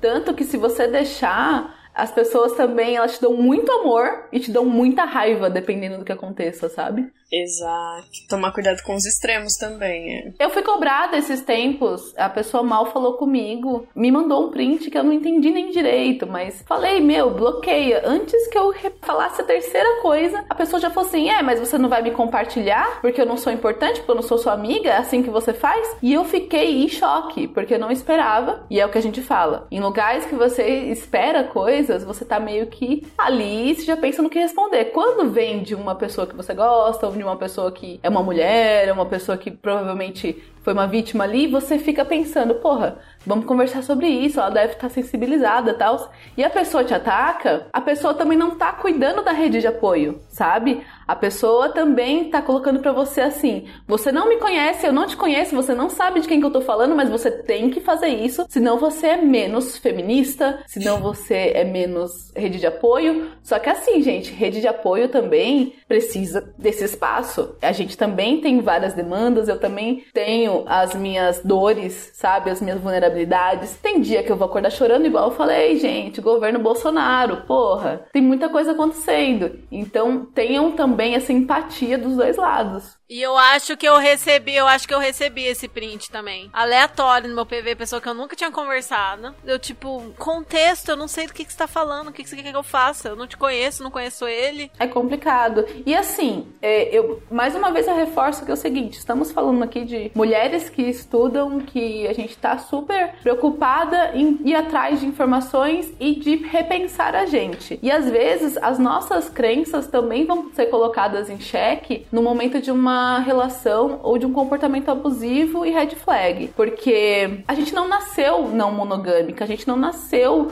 com toda a liberdade de ser kink fetichista. Então, assim, eu já vi casos, por exemplo, que também volta, né, na questão de, de play, de uma relação que você tem com uma pessoa que tem poder com você, que a pessoa te culpa porque você é menos não monogâmica, por você não aceitar uma relação é, sexual no momento errado, porque você é menos, tem menos sororidade porque você não aceita sua irmã de coleira, quando na verdade sua irmã de coleira foi te colocada em situações que estavam te invadindo, que você tem menos empatia porque você não compartilhou alguém que você não conhece. Isso pega na gente. A gente que se importa e realmente tá sempre no movimento de querer fazer as coisas legais, a gente fica se sentindo super mal quando alguém bota na nossa cabeça, seja alguém de fora, seja na relação, que você tá faltando com isso, sendo que na verdade você só tá vulnerável. E tudo bem, porque você é um ser humano. É muito a ideia de carteirinha, né? Você só pode participar do meu clubinho da Luluzinha se você for a pessoa mais íntegra e coerente da vida, sabe? Sendo que não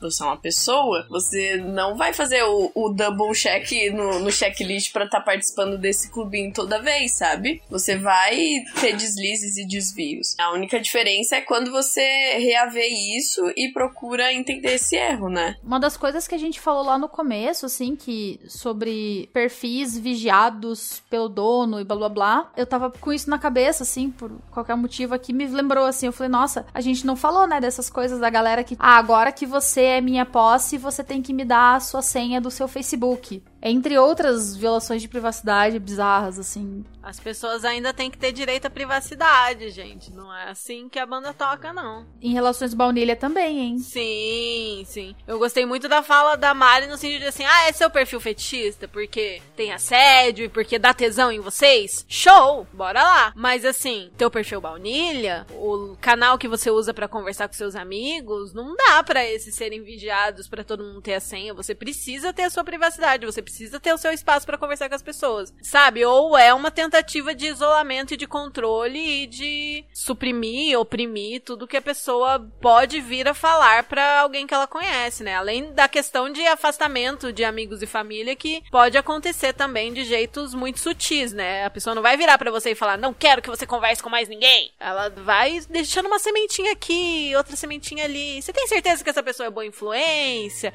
Acho que essa pessoa tá querendo seu mal. Ah, será não vai, não quer o melhor para nossa relação?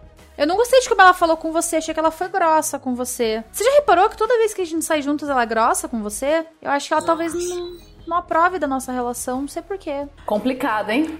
É. Cara, mas é uma outra coisa também que eu falo sobre a privacidade. Quando eu mando uma mensagem pra Lene, eu tô mandando uma mensagem pra Lene. Não tô mandando uma mensagem pra nenhum dos afetos dela. Então, se ela mostrar essa mensagem pra eles, a privacidade dela, se ela quiser violar a privacidade dela mesma com eles, whatever, né? Não ligo. Mas a minha, gente, eu acho uma falta de respeito. Tipo, eu chegar e, tipo, mostrar a, é, a pessoa ter acesso às minhas conversas. Tipo, pô, daí de repente ela tá me contando uma parada super sensível da vida dela, não sei o que. O arrombado tá lá lendo. Ah, não, parou, né? Não dá. Não dá, não dá, gente. E assim, é preciso separar, assim, essa coisa de você ser uma posse, e é um tesão ser uma posse, mas assim, precisa separar que precisam ter momentos de horizontalidade. E nesses momentos de horizontalidade, não tem um top, não tem um dominador, não tem uma, uma, um sub. Tem duas pessoas conversando sobre assuntos que vai ser melhor para as duas pessoas. Se você não consegue conversar com essa pessoa, já fica difícil. E é por isso que a gente reforça: poxa, tenha alguém para vocês conversarem. Eu sei que se você tá entrando no, no, no meio BDSM, às vezes você tá fazendo as, as amizades e se você falar para alguém de fora, vai rolar um kink shaming, sabe? Então tenha alguém de dentro da comunidade para poder não tô nem falando só sobre BDSM. Casos de não monogamia mesmo, eu sou não monogâmica há muito tempo. E antes, eu não sabia que tinha essa comunidade, assim, que aqui no BDSM é muito comum as pessoas serem não mono, poli, enfim. Só que fora desse, desse, dessa comunidade, muitas pessoas são monogâmicas, é o normativo. E eu já me senti culpada por falar com uma pessoa que eu tava me sentindo mal sendo que o combinado foi quebrado, mas a pessoa virar e falar assim: ah, mas o seu relacionamento não era sério, né? Porque vocês ficam com outras pessoas. E isso me agride.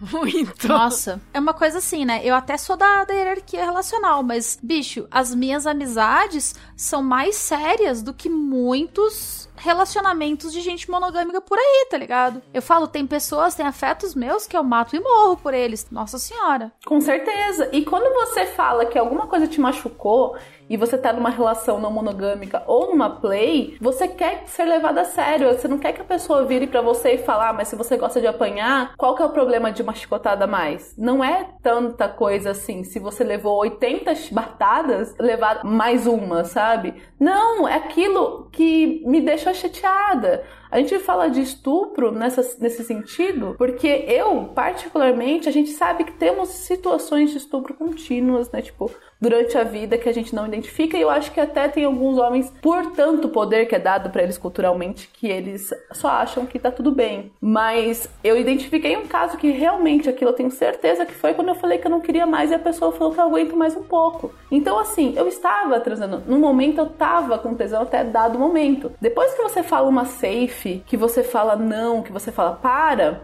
a gente passa por um caminho muito longo para conseguir falar isso, gente. E não é tão simples a gente não é acostumada a falar não. A gente, a gente se educa para falar não. E quando vem esse não e eu acho que a pessoa vai parar porque eu pedi a safe, porque eu falei não, e a pessoa continua, a gente perde o portfólio. Você fica sem saber como continuar. A gente fica sempre falando não é não. E você espera que a pessoa seja bacana. Falei não, a pessoa vai parar na hora. E quando a pessoa não para? O que, que eu faço? Eu grito, eu saio correndo, é difícil. É que a gente não leva em consideração que o outro pode negar isso, né? Porque a gente tem, a gente quando entra numa sessão, a gente acredita que aquilo tá super acordado e que isso nunca vai ser negado pra gente, né? O direito da safe. A gente conta que esse parceiro vai vai ser uma pessoa íntegra o suficiente para não te negar esse direito, né? Mas é de novo entender quando as coisas são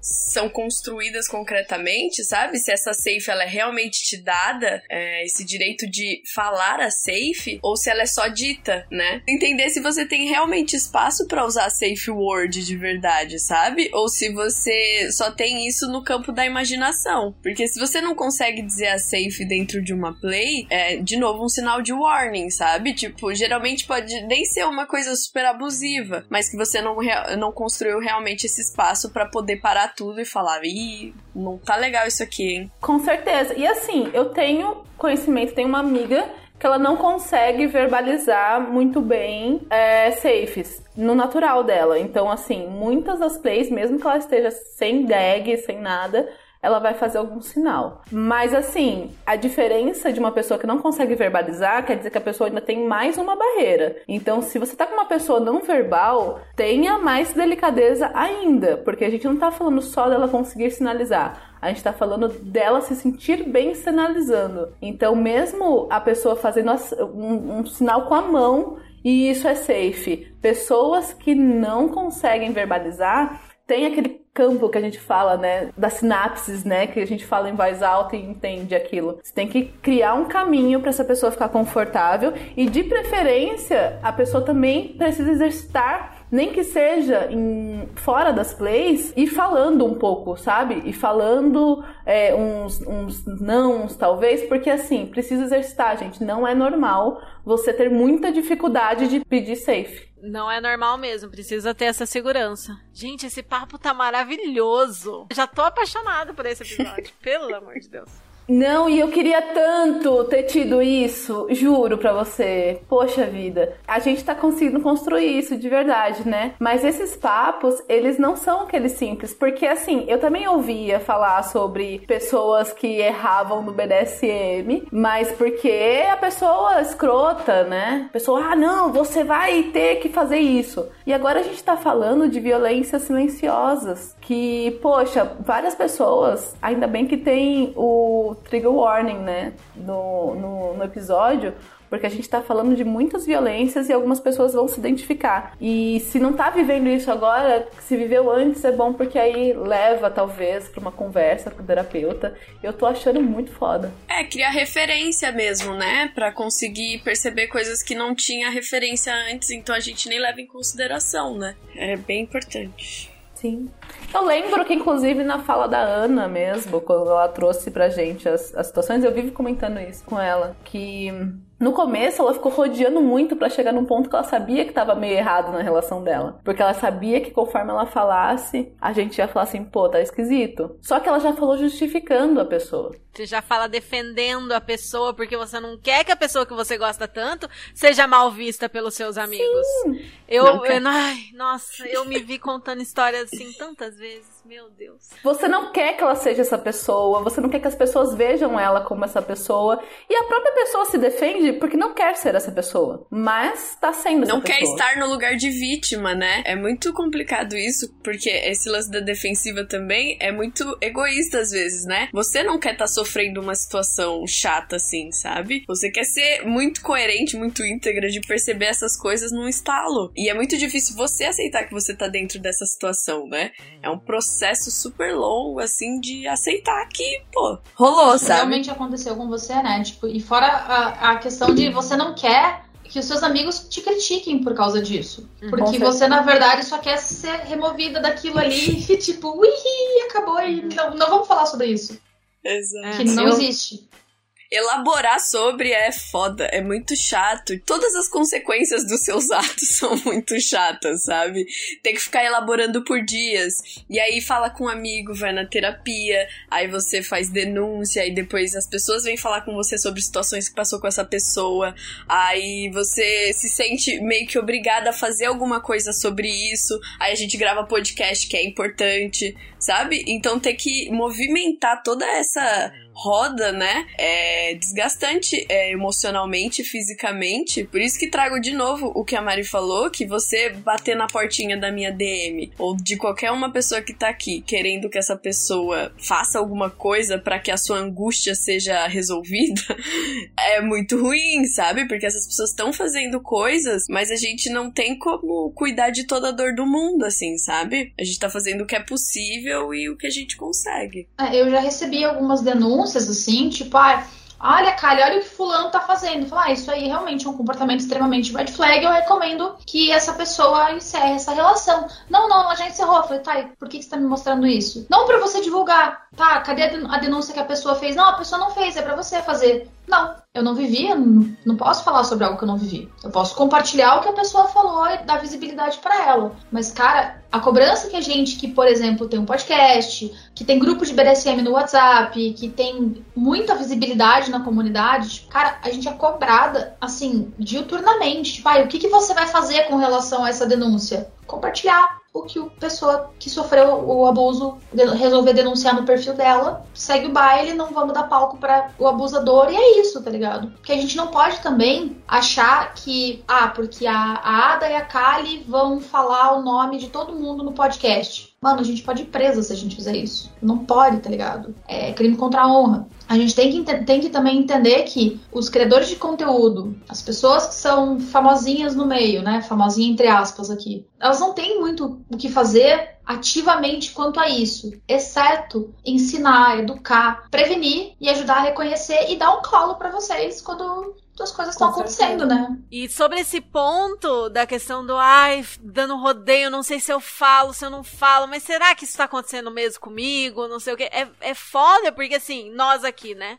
Eu me vi muito nessa situação já na vida. Eu, uma mulher empoderada, feminista, forte, estudo pra caramba, sei todos os sinais, sei tudo que faz de um macho um macho escroto. Como que eu fui parar nessa situação? Como que eu tô sendo manipulada nesse ponto? Como que conseguiu tão fácil? Não, não tá acontecendo comigo. Não, não. Comigo não. E eu falo isso de mim, falo isso de pessoas com quem eu já conversei, falo isso de. Porque assim, naquele primeiro momento, é, eu sei de muitos casos, né? Eu já vivi também, tenho vários conhecidos que viveram com a mesma pessoa, do negócio que a gente chama de love bombing, que é bombardeio do amor. Que é a pessoa te encher de muito amor, muito afeto, muito elogio, muitos planos. Nossa, ela, ela faz tudo e mais um pouco. Você é a mulher da vida dele. É a pessoa mais apaixonada da face da terra. Só que assim, eu sou a pessoa mais racional, pezinho no chão da vida. Então era uma coisa que eu já tava assim desde o começo, tipo, tem certeza? Duas semanas você já tá assim, eu sou a mulher da sua vida. Você nem me conhece. Você nem me conhece. E na verdade é uma estratégia pra depois a pessoa poder fazer tudo que ela quer. Porque ela já te enredou num ponto que não tem como. Já aconteceu de eu conversar com pessoas, tentar falar alguma coisa e a pessoa tá nesse meio dessa bomba de amor, ela nunca que vai enxergar que tem como a pessoa ter algum defeito. Aquela pessoa não tem nenhum defeito, ela é perfeita. Olha como ela é maravilhosa pra mim. E olha como eu sou uma mulher forte, empoderada, que repararia qualquer problema que tivesse aqui. Nossa, essa pessoa me ama muito, muito. Muito. E ainda corre o risco de você tomar um. Você está com ciúmes porque você não é amada assim também. Eu, já, eu já ouvi essa frase. Eu já ouvi essa frase. Terrível. É, cara, e você tá com ciúmes porque, porque o seu namorado não te ama do jeito que o meu me ama. Não! A minha A rivalidade Deus. feminina também, né? É. E, e assim, gente, por mais que você seja BDSMer, liberal, não mono, sei lá, cara, hipersexualização também faz mal, sabe? Tem momentos para as coisas. Uma das culpas que eu levei um tempo sobre como eu reagia com as coisas é porque eu sou realmente uma pessoa muito liberal. Hoje, nas minhas relações não tem um problema de pessoas transarem, sei lá, na minha casa. Não tem um problema isso. Mas existem momentos, existe limite. Sexo em, ex- em excesso tudo em excesso, né? Eu falei da, da, bem de todas as carambolas. Faz mal porque é uma coisa que você gosta de fazer e você se sente culpado por não estar conseguindo fazer. Então quer dizer que você é uma pessoa moralista? Não. Quer dizer que existe espaços para aquelas coisas. Tudo bem que você não vai, talvez, ter uma relação mais próxima e amorosa, sei lá, um namoro com uma pessoa que você tem uma DS. Você tem uma DS, são coisas separadas. Mas não quer dizer que a pessoa só vai falar com você pra falar qual que é a calcinha que você vai pra sessão. Tipo, é natural também, beleza, você pode estabelecer que a, a relação de vocês é estritamente voltada pro, pro BDSM, pras práticas. Mas tudo que é vinculado, inclusive o seu emocional, sobre as coisas, não estou me sentindo muito bem, quero conversar um pouco sobre X coisa, é muito esquisito que alguém se negue a falar com você um pouco, sabe? Romantizar coisas é diferente de você ter relações humanas com as pessoas. E você realmente aceitar que nem tudo vai acontecer toda hora e tá suave. Cara, eu acho assim, você não precisa namorar a pessoa que você que você tem ADS, mas eu acho que você precisa ser amigo dessa pessoa. Precisa ter amizade. Precisa ter momentos horizontais. E parar de ter medo de chamar de relação isso. Nós temos relações de todos os níveis, né? Todos, todos os tipos. Se eu converso com constância com a Ana, a gente tem uma relação, uma relação de amizade, mas é uma relação. Se você tem uma DS com uma pessoa, você tem uma relação com essa pessoa. Ah, não, mas a gente tá junto só pra spanking, mas é uma relação. Você precisa respeitar essa pessoa como uma relação, entendeu? Como ser humano que ela é, né? Não é só um receptáculo pros seus fetiches. Sim. Quem tem muito medo de afeto na relação, isso pra mim também é um warning. Aí pode ser um, um warning até pessoal, mas gente que quer minar muito esse contato mais afetuoso e mais humano, né? Que esse, sem ser esse contato de uma sessão, pra mim é um sinal de alerta muito forte, sabe? Que quer descolar a todo momento, de qualquer forma, qualquer possibilidade de um sentimento, de um afeto pelo outro. Isso é muito esquisito pra mim. Não consigo me, me relacionar com alguém que tenha isso, sabe? É, só queria fazer um adendo na fala da, da Ada sobre o lance do ser a mulher e tal, né? E, Forte, e se ver nessa situação. Exato. Que é sobre a gente querer um manual pra coisa, né? Umas instruções do que fazer e como seguir pra não cair no papo de um red flag, sabe? Isso não existe. Justamente porque as nuances são muito complexas. Vai depender da sua vivência, vai depender da notícia que você viu no jornal, vai depender se o céu tá azul ou nublado, sabe? Vai depender de coisas sutis que, que nem são tácitas assim, pra você decidir e entender a- as ações daquele seu dia. Então não existe um manual, eu sinto muito, eu adoraria um manual. Tenho certeza que a Ada também, porque é virginiana, mas assim. Sim. Ascendente em virgem aqui também gostaria muito de um manual. Eu sou capricorniana, Uma eu adoraria ter um Excel. Uma listinha pra seguir, gente. Só Os quadradinhos pra você ir ticando. Um Wonderlist, por favor. Excelzinho, gente. O que fazer, quando fazer, com quem fazer, custa. fácil. Fácil.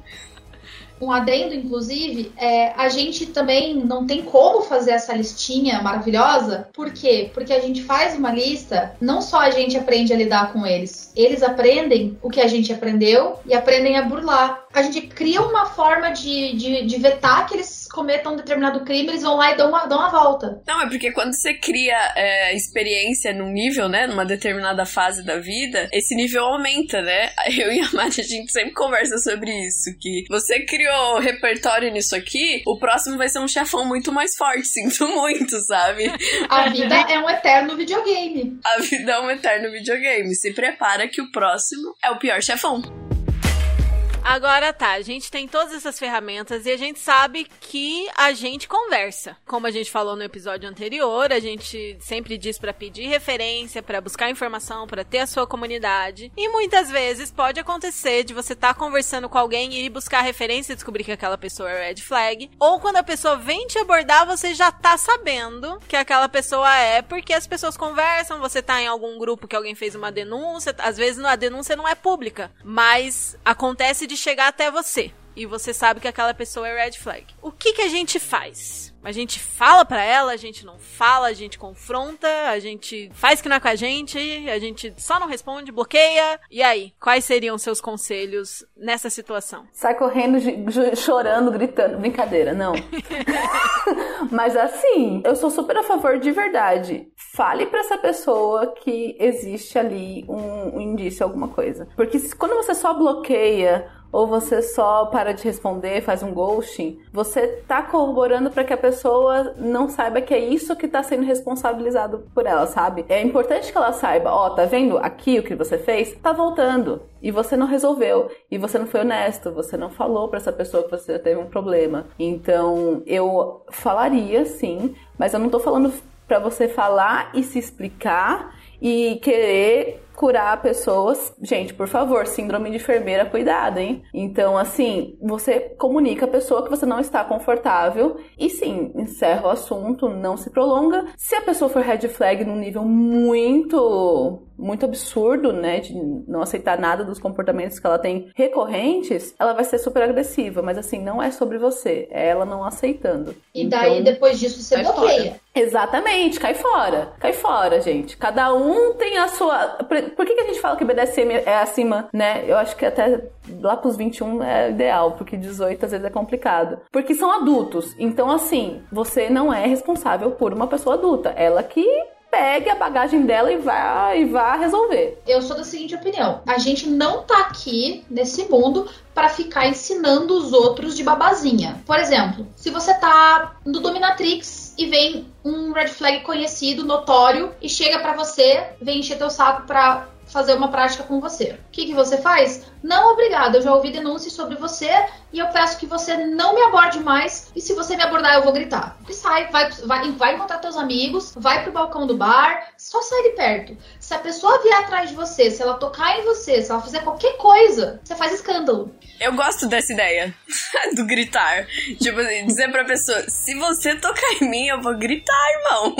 Você fica esperto, todo mundo vai saber o babaca que você é. Não é nem gritar socorro, é gritar tira a mão. Tira Exato. a mão. Que daí todo mundo em volta vai olhar e vai entender o que tá acontecendo. Só de ter ouvido, vão saber que tem alguém pondo a mão em você. É porque a coação social, ela realmente funciona, né? Tipo, você quer toda essa galerinha aqui do Dominatrix te olhando porque você é um babaca, você não quer isso, né? Hum. E assim, se tá nas redes e tudo mais, fala assim: ah, não quero, não quero falar com você porque você tem denúncia, meu filho. Vaza. Não, porque não sei o quê, porque blá blá. Cara, assim, por favor, não me contata mais, senão eu vou te bloquear. Qualquer resposta a partir daqui, você vai tomar um bloco. Obrigada. Eu já vi uma situação onde a pessoa comentou, pediu referência, e aí na referência veio um feedback ruim. Não esperava. E essa pessoa falou: Olha, eu tive um feedback ruim de você, da referência que eu fui falar. A pessoa em questão surtou, xingou e etc. Ou seja, né? Não dava mesmo pra continuar. Mas é engraçado que a pessoa foi falar assim: Eu tive uma referência ruim de você, mas eu tô.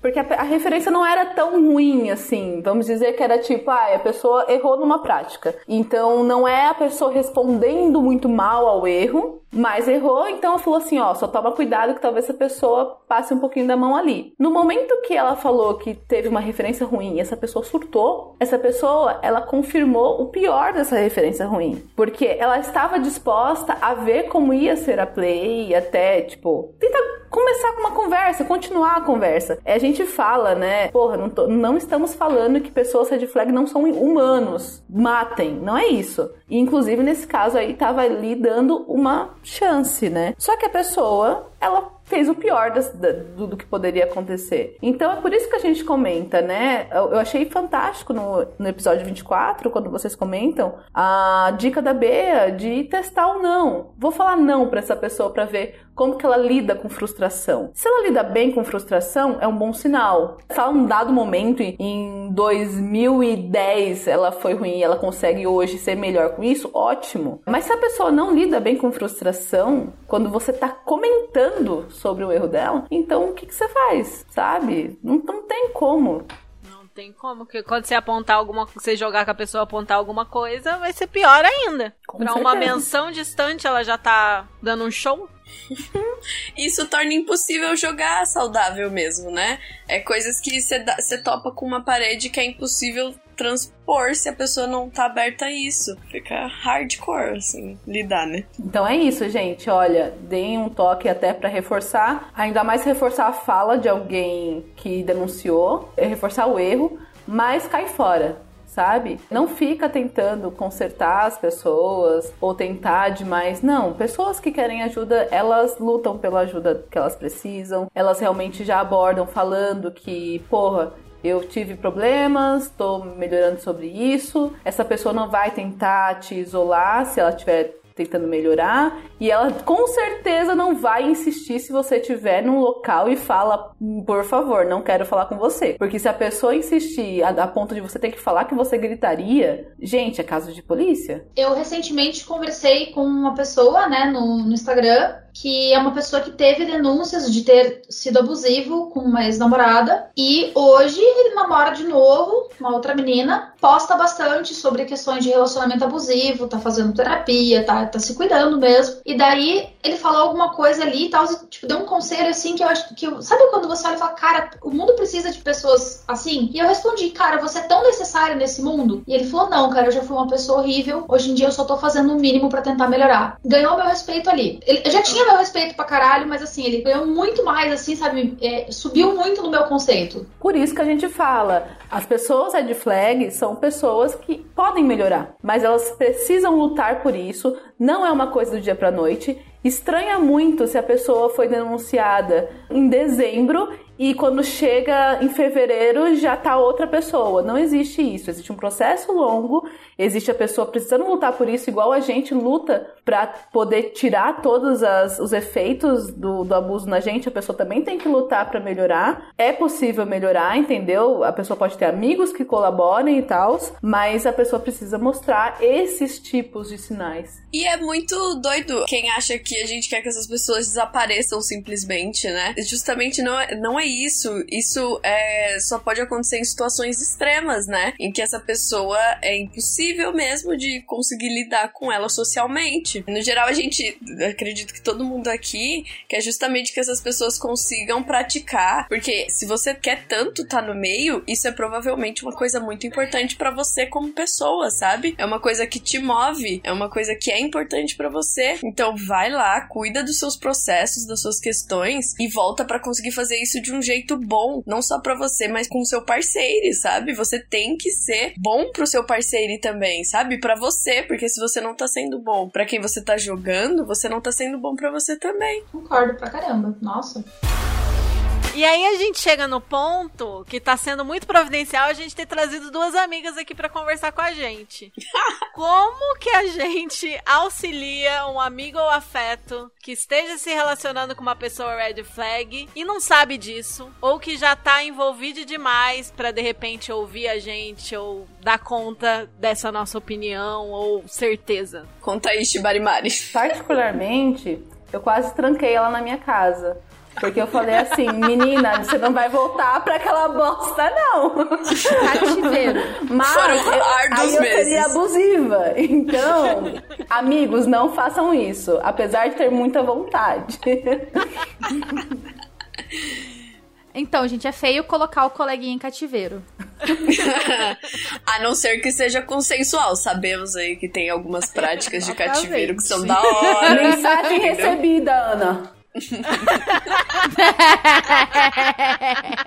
olha só, olha só. Hum, Não, mas delícia. agora sério. Cara, primeiro, por mais que você tenha passado por situações abusivas e pra você seja muito nítido, gritante e óbvio que é uma situação abusiva, a pessoa tá dentro da relação. Então você tá de fora olhando. Então você não tem a mesma o mesmo vínculo, você não tem o mesmo emocional. Então, primeiro que você tem que fazer é ser compreensivo, inclusive com o processo da pessoa entender isso. É bom você se colocar no lugar dessa pessoa e entender isso. Eu, quando eu tive nesse caso em específico da Ana, pra mim era, era nítido as situações que estavam acontecendo, mas eu ainda acreditava que, assim como aconteceu comigo, que as pessoas não são realmente uma caixinha de maldade, as pessoas são densas. Então, muitas vezes um cara tá cagando e não tá percebendo que aqueles pequenos sinais que pra ele não é um problema, pra outra pessoa tá sendo invasivo e tá sendo agressivo, enfim. E aí, eu sempre me coloco no, no lugar de conversar com a pessoa, me colocando no lugar dela. Então, quando eu conversei com a, com a Ana, eu sempre pontuei as coisas que aconteceram comigo também, porque é sempre bom a gente compartilhar situações pra você mostrar pra pessoa que ela não tá sozinha naquilo que ela tá pensando. Você não é louca porque a pessoa tá sendo abusiva com você e você ainda quer correr e ainda ter mais uma prática com ela. Ela, sabe? Você ainda tá apegado, tá tudo bem, sabe? Mas você precisa saber que precisa cair fora. Como diria Duda Beat, só mais uma vez não vai fazer diferença, mas vai. Eu juro pra você que vai fazer muita diferença.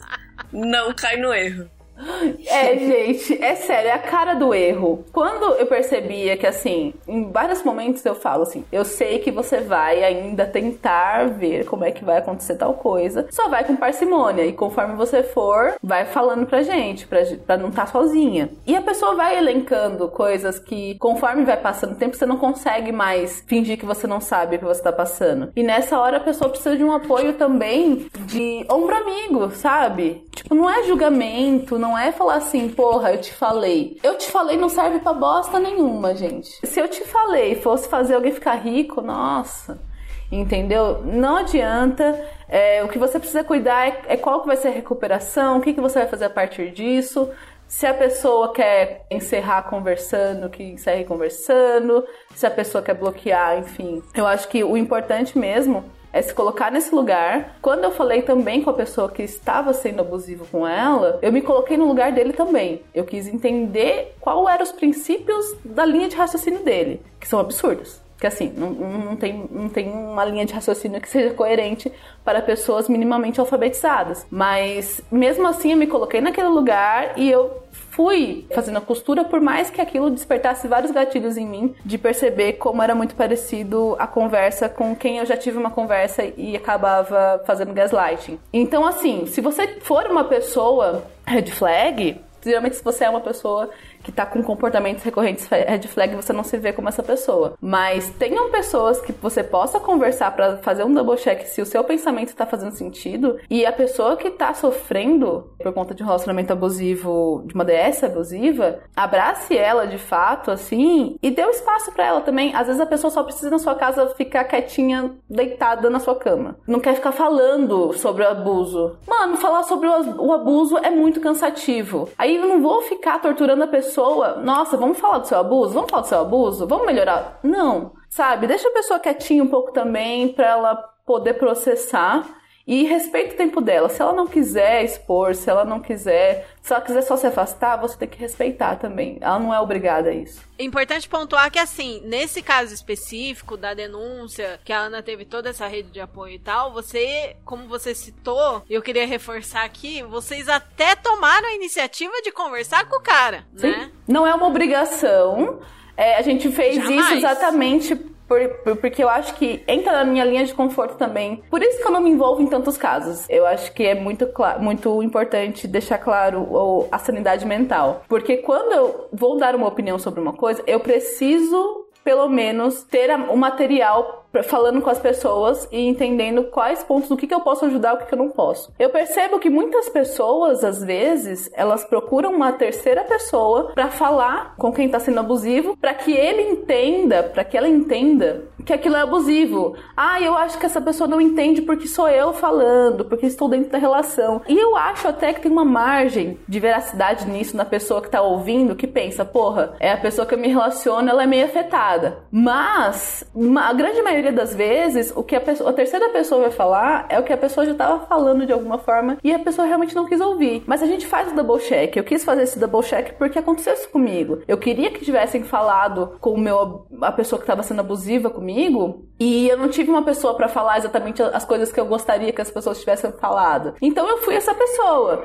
Para vocês terem uma noção, a pessoa ficou aqui 14 horas, gente, seguidas. E assim, lógico que o assunto demorou para vir, porque a pessoa desviava do assunto, e quando veio, a gente ficou até tarde conversando. E eu fiz minha parte. Então, assim, me sinto completamente confortável em falar assim: olha, fizemos o que pudemos. E aí que vem os sinais, inclusive, que você percebe que quando você tá conversando com alguém que é abusivo e tem um padrão, por mais que ela não, não queira aceitar que ela é abusiva, vai ocultar situações, vai tentar contornar muitas coisas, mudar a linha cronológica. Isso é uma pessoa que realmente não quer ser responsabilizada. Pessoas que estão procurando entender o que fizeram, elas vão falar a situação inteira, por mais que seja difícil. Mas elas vão falar e elas podem até tentar justificar, mas no mínimo elas vão falar. Quando começou a ocultar, mudar muito linha cronológica, querer falar por terceiros, quer dizer que a pessoa sabe que certas coisas não são bonitas de ser faladas. Sempre que chega nessa parte do assunto, dá uma exaurida, assim, né? Parece que uma, um pouquinho da minha alma é sugada.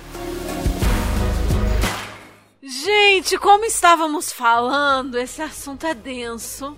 A gente ainda tem Pesadão. aí pesadão. Apesar disso, acho que a gente conseguiu ter uma conversa muito leve, com momentos muito leves, né? Descontrair um pouco, apesar da densidade do peso do tema. Mas assim, a gente tem mais coisa pra falar. Só que essa gravação já está com mais de duas horas. E a gente achou melhor dividir o episódio em duas partes. Pra gente poder falar direitinho de outras questões que também têm a ver com esse tema aqui. Por hoje nós paramos aqui, mas no próximo episódio, que vai ser lançado daqui duas semanas, é, a gente vai continuar essa conversa. Queremos falar melhor sobre denúncias recentes, como você pode denunciar uma pessoa red flag e também dar os nossos melhores conselhos para você que está chegando por aqui e responder a mensagem de um ouvinte. Depois de tudo isso, em quem dá para confiar? A gente ainda pode ter esperança na comunidade? Isso vai ficar para nossa próxima conversa. E assim, Ui! é muito gostoso, gente, ouvir no bar da masmorra. É muito gostoso ouvir sobre as práticas, como fazê-las. Mas, por favor, ouçam esses episódios com carinho, com atenção. Não se excluam da possibilidade de estar nesse local. Porque pra gente também é cansativo. Igual que eu falei, eu prefiro muito mais comer uma pizza, tomar uma cervejinha, do que ficar conversando sobre assuntos pesados. Mas se a gente faz isso hoje, é porque quando você estiver passando pelas suas situações, eh, que são específicas suas, por isso que a gente não fala uma lista de nomes, porque não são sobre nomes, não são sobre pessoas específicas. Cada caso vai ser um caso, então ouçam com carinho, inclusive pensem nesse, nessas situações como uma parte da vida, porque a gente fala tanto, nossa, tem que estudar muito. Cara, desde que você nasce, o que você tem é a sua vida para você cuidar e para você elaborar e para você estudar a sua vida. Então isso faz parte da vida, isso faz parte dos processos e isso vai fazer parte também do seu prazer. Então, conforme você consegue ter esses insights, você vai conseguindo também desviar um pouco, a sua peneirinha vai segurando um pouquinho mais para não ter coisas tão desagradáveis e para você aproveitar o melhor que tem no meio. Bom, então fica aqui essa promessa de que vai ter mais um episódio com essas mesmas pessoas. A gente já tá marcando aqui agora mesmo, tá? Então podem ficar tranquilos que vai ter mais papo sobre isso. E um papo que eu sei que, por mais que esteja sendo denso e pesado, a gente vai ajudar muita gente, tá elucidando muita gente que tá ouvindo isso daqui. E agora vamos pro nosso quadro Nossas Chicotadas, quando a gente indica algum conteúdo que pode ou não ter a ver com o tema desse episódio aqui. Qual vai ser a chicotada de vocês hoje?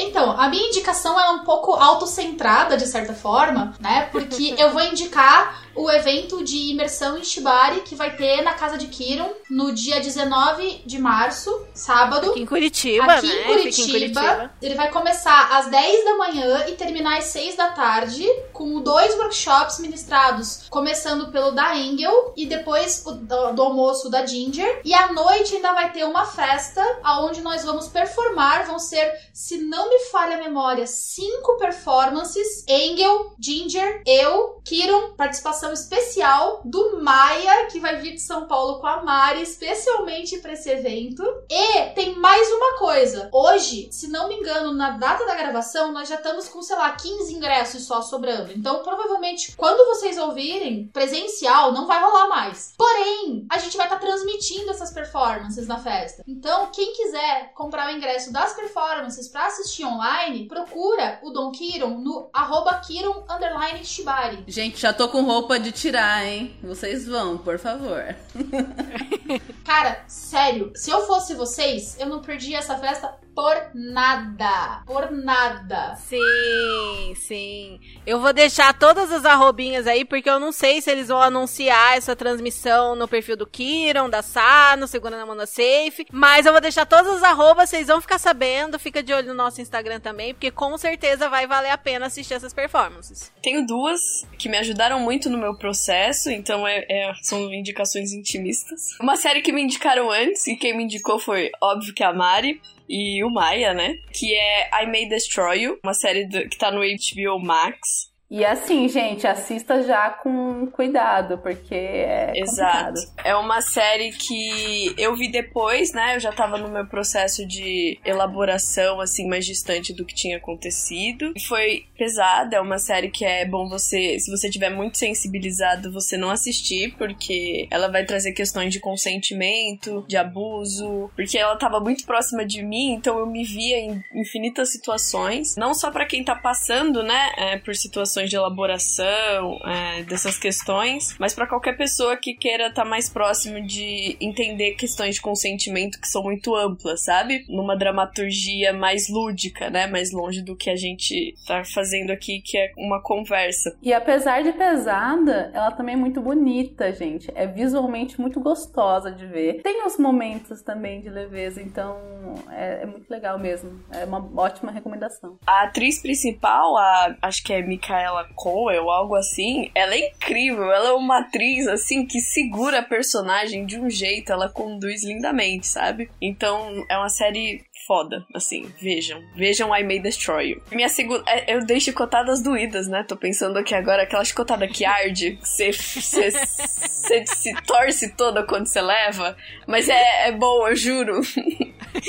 Vai valer a pena, vai valer a pena. E a minha segunda chicotada é um texto da Raking Sex, que o título é A Complexidade da Identificação e Denúncia do Abuso Psicológico sobre a Mulher. Ela fez esse texto, surgiram muitos textos, né, na época que eu fiz a denúncia, muita gente quis se colocar ativamente nesse sentido e produzir conteúdo em cima disso, o que é super positivo, né? Porque, enfim, surgiram muitas visões e coisas sobre isso, então tem material pra caramba agora, assim, que surgiu Eu depois. não gosto muito. Não, nem todos. É, tem que levar em consideração que nem todos são bons. Mas esse da Raking Sex, por exemplo, é um que eu tenho um carinho imenso, assim, sabe? Eu gosto muito de como ela elabora e constrói os textos dela, e esse não fica de fora. Ela traz estatística, ela traz a questão de uma lei que eu posso citar talvez no, no segundo na segunda parte, né, sobre violência psicológica contra a mulher. Então é um texto super completo que te dá questões materiais e práticas de como agir em situações dessa, né?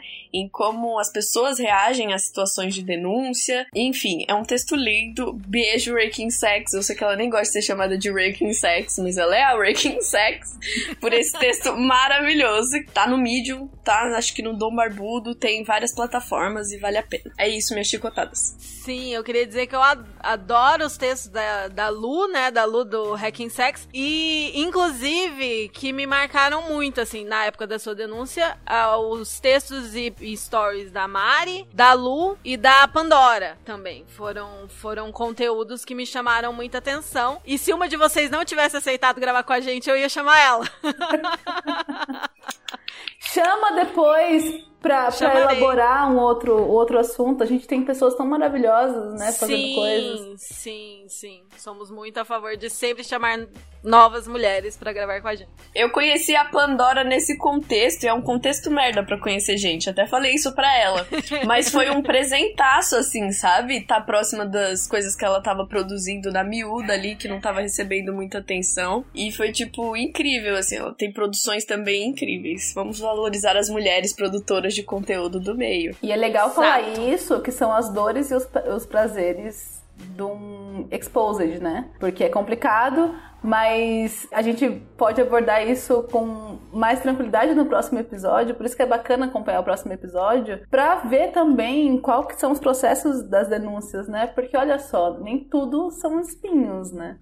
Gente, esse episódio foi gravado no dia 18 de fevereiro. Hoje, que a gente tá gravando a segunda parte, que é dia 4 de março, saiu uma questão aí sobre uma das nossas indicações nesse episódio. Então, só pra vocês saberem, a gente tá sabendo, fica aqui o alerta de que o João Marques Psi, que a gente indica daqui a pouquinho, foi denunciado por plágio. E esse é um tema que a gente vai conversar na segunda parte desse episódio aqui. Então, só pra vocês saberem que a gente tá sabendo sim que teve essa questão, beleza?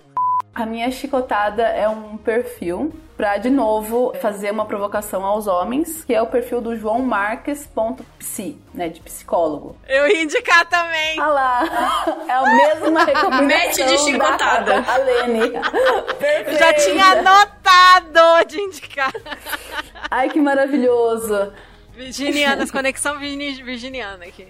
Ah, verdade. Mas pra você ver, gente, como é fundamental e como é possível também abrir essas, essas discussões. Homens que estão ouvindo esse episódio, leiam, ouçam o, o- as lives, enfim, mas leiam com carinho, porque existe um lugar de fala que é muito diferente do nosso. Enfim, é uma recomendação bem completa pra você pegar o perfil dele e ir lendo aos poucos com carinho.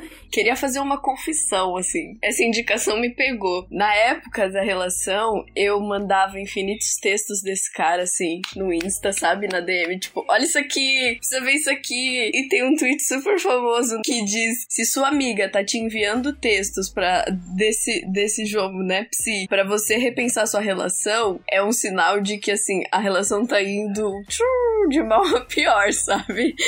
Entendam sinais. Entendam os sinais. Sua amiga te mandou um post dele, você tem que estar tá reavendo várias questões aí. E eu vim na vibe de indicar instas pra ajudar a elaborar, ajudar a trabalhar questões. Então eu tinha anotado do João também, que é maravilhoso. Também o arroba psicóloga da mulher, que tem várias questões que as mulheres podem passar em relações. E eu também quero indicar o arroba RC Não Mono, que é um perfil sobre não monogamia. E ele sempre tem temas, eu acho que os temas são semanais, eles têm vários posts sobre aquele tema. E sempre tem muito conteúdo pra ajudar a elaborar questões, ajudar a trabalhar questões em relações, né? Porque é um perfil sobre não monogamia.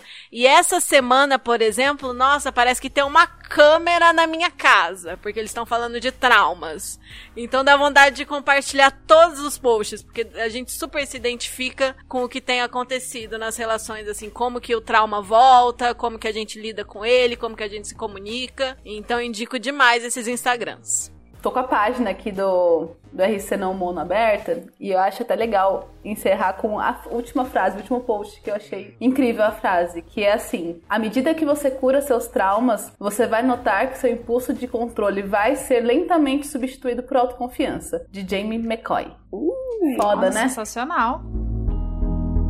Nossa, gente, assim, que gravação! Eu quero agradecer demais vocês por terem aceitado esse convite, terem gravado com a gente. Amei essa gravação, o conteúdo tá incrível, bate-papo gostoso sobre temas importantes, relevantes, que eu espero que todo mundo que escute a gente ouça até o final e absorva e leve pra sua vida. Muito obrigada, Ana e Mari, por terem vindo aqui, toparem esse convite, essa gravação. De verdade, foi muito importante pra esse podcast e acho que pra comunidade como um todo. Não canso de elogiar os chicotadas. Pra mim também é muito gostoso estar aqui. Eu quero que vocês tenham vida longa no projeto, não só no projeto, mas também em todo o resto. E vamos que vamos, né? Pra parte 2 depois. Pra mim foi um prazer. E igual que eu comentei logo no comecinho ali, quando a gente tava conversando pra ter esse episódio, pra mim também é muito bacana que hoje a gente possa reviver, falar sobre esses assuntos, repensar também, né? Processar de novo isso e ainda colaborar com alguém. E ainda mais perto de pessoas que eu admiro e gosto tanto, tá bom?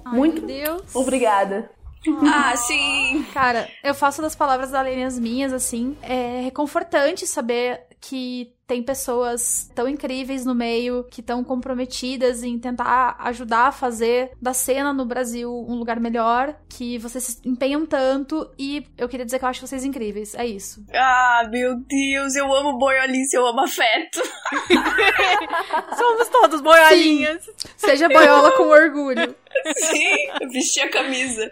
Queria agradecer também o convite o espaço. O espaço de vocês, ele é realmente um dos podcasts, né, e criações mais legais que a gente tem no meio, assim, de produção de conteúdo. Valorizar, né, duas mulheres que estão produzindo conteúdo no meio, enfim, dispondo desse trampo, né, porque, pô, gravar, editar, lançar, fazer publi no Insta e geralmente eu acredito que vocês se tem alguma remuneração, é tipo baixíssima, não tem exatamente. Então, isso é só na força do sonho.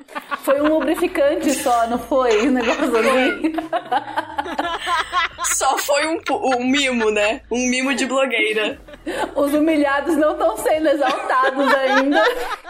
Ainda! Vamos mudar isso. Temos fé, temos fé. Os dias de glória não estão aí, mas eles vão vir, eu juro. Porque trabalhos como o de vocês sempre merecem ser exaltados e, enfim, compartilhados a exaustivamente. Então é isso. Vem de espaço. Obrigada. Gente, todas as nossas redes vão estar aí na descrição do episódio. Pra seguir a gente no Instagram, o Chicotadas é arroba chicotadaspodcast. Eu, arroba ada.chicotadas. A Paty é arroba patriciacalhofc. A Ana é arroba anasubmissive. A Mari é arroba shibarimari. E você também tá no arroba shibari.house, né, Mari? Isso. E em março agora vai começar a vir os novos conteúdos que eu estive preparando. Então fiquem de olho, porque vem bastante coisa aí. E assim, realmente sigam pessoas que vocês acreditam, gente. Deem atenção para pro pessoal, independente de ter 500 seguidores ou 5 mil seguidores. Dá essa atenção, porque pra gente é um retorno legal. E pra vocês também, sigam pessoas bacanas, como as pessoas que estão aqui, por exemplo. E com o fim da nossa sessão, chegou a hora do Aftercare. Qual vai ser o Aftercare de vocês hoje? Nossa, uma comidinha gostosa que o meu parceiro fez aqui, porque é isso, né, gente? A gente sofre com os homens, então a gente tem que colocar eles um pouco na cozinha.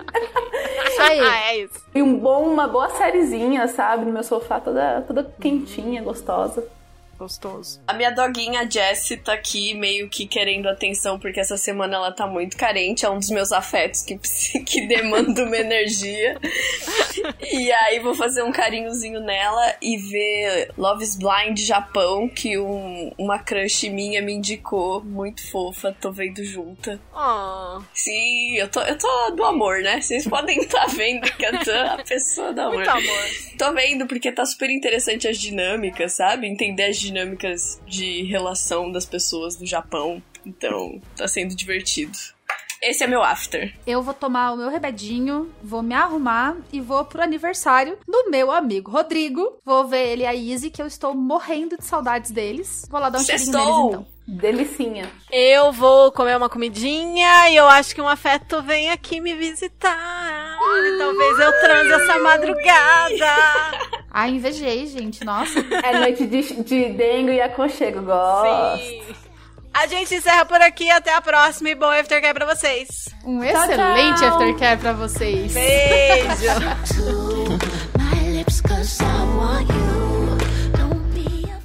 É isso, a pessoa fez merda e, e, né? E aí, blá, blá. Eu também fico nervosa, eu também me banando, tá? A gente corta tudo isso na Todo edição. mundo. Todo mundo. Amém edição. Amém, edição. Na edição, todo mundo tem a dicção de milhões, certo? Zero Não, todo, ninguém, ninguém, ninguém gagueja, ninguém fica, tipo, perdido, ninguém fala, é, tipo, ah, mas veja bem, é que, ninguém. Gente, posso ir no banheiro? Claro, Putz, também Bebi quero muita água. hidratada, porém midiona. as consequências dos Certas seus pessoas atos. né? gostariam, olha só. Isso vai pros erros do final. Ah, você quer que eu repita? Eu nem Não, lembro o que pode- disse, mas... Pode falar, Ah. é que eu mutei a Kali, ela fez uma cara de como assim eu fui mutada? Fui silenciada com H no final, mas é porque ela tava mexendo numa embalagem e não tava dando pra te ouvir. Sim. Funcionou? Precisa ter essa segurança, tá funcionando sim. É, não é normal mesmo, precisa ter essa segurança. Agora a gente tá ouvindo você mastigar. Fala alguma coisa. Porra. Estamos te ouvindo. Agora, não. não. Mas deu pra ver que você falou cu. Gente, acho que eu vou pro... Estávamos a uma hora e 45 minutos sem falar de cu. É um recorde. E com o fim da nossa... se- Blá, blá, blá. É amor demais. Vocês têm que fazer Sim. um episódio de. Só de de erros. blá. Mas no final dos episódios sempre tem. Sempre, tem, no finalzinho. Tem que ouvir até o último segundo pra pegar os bloops. Sim.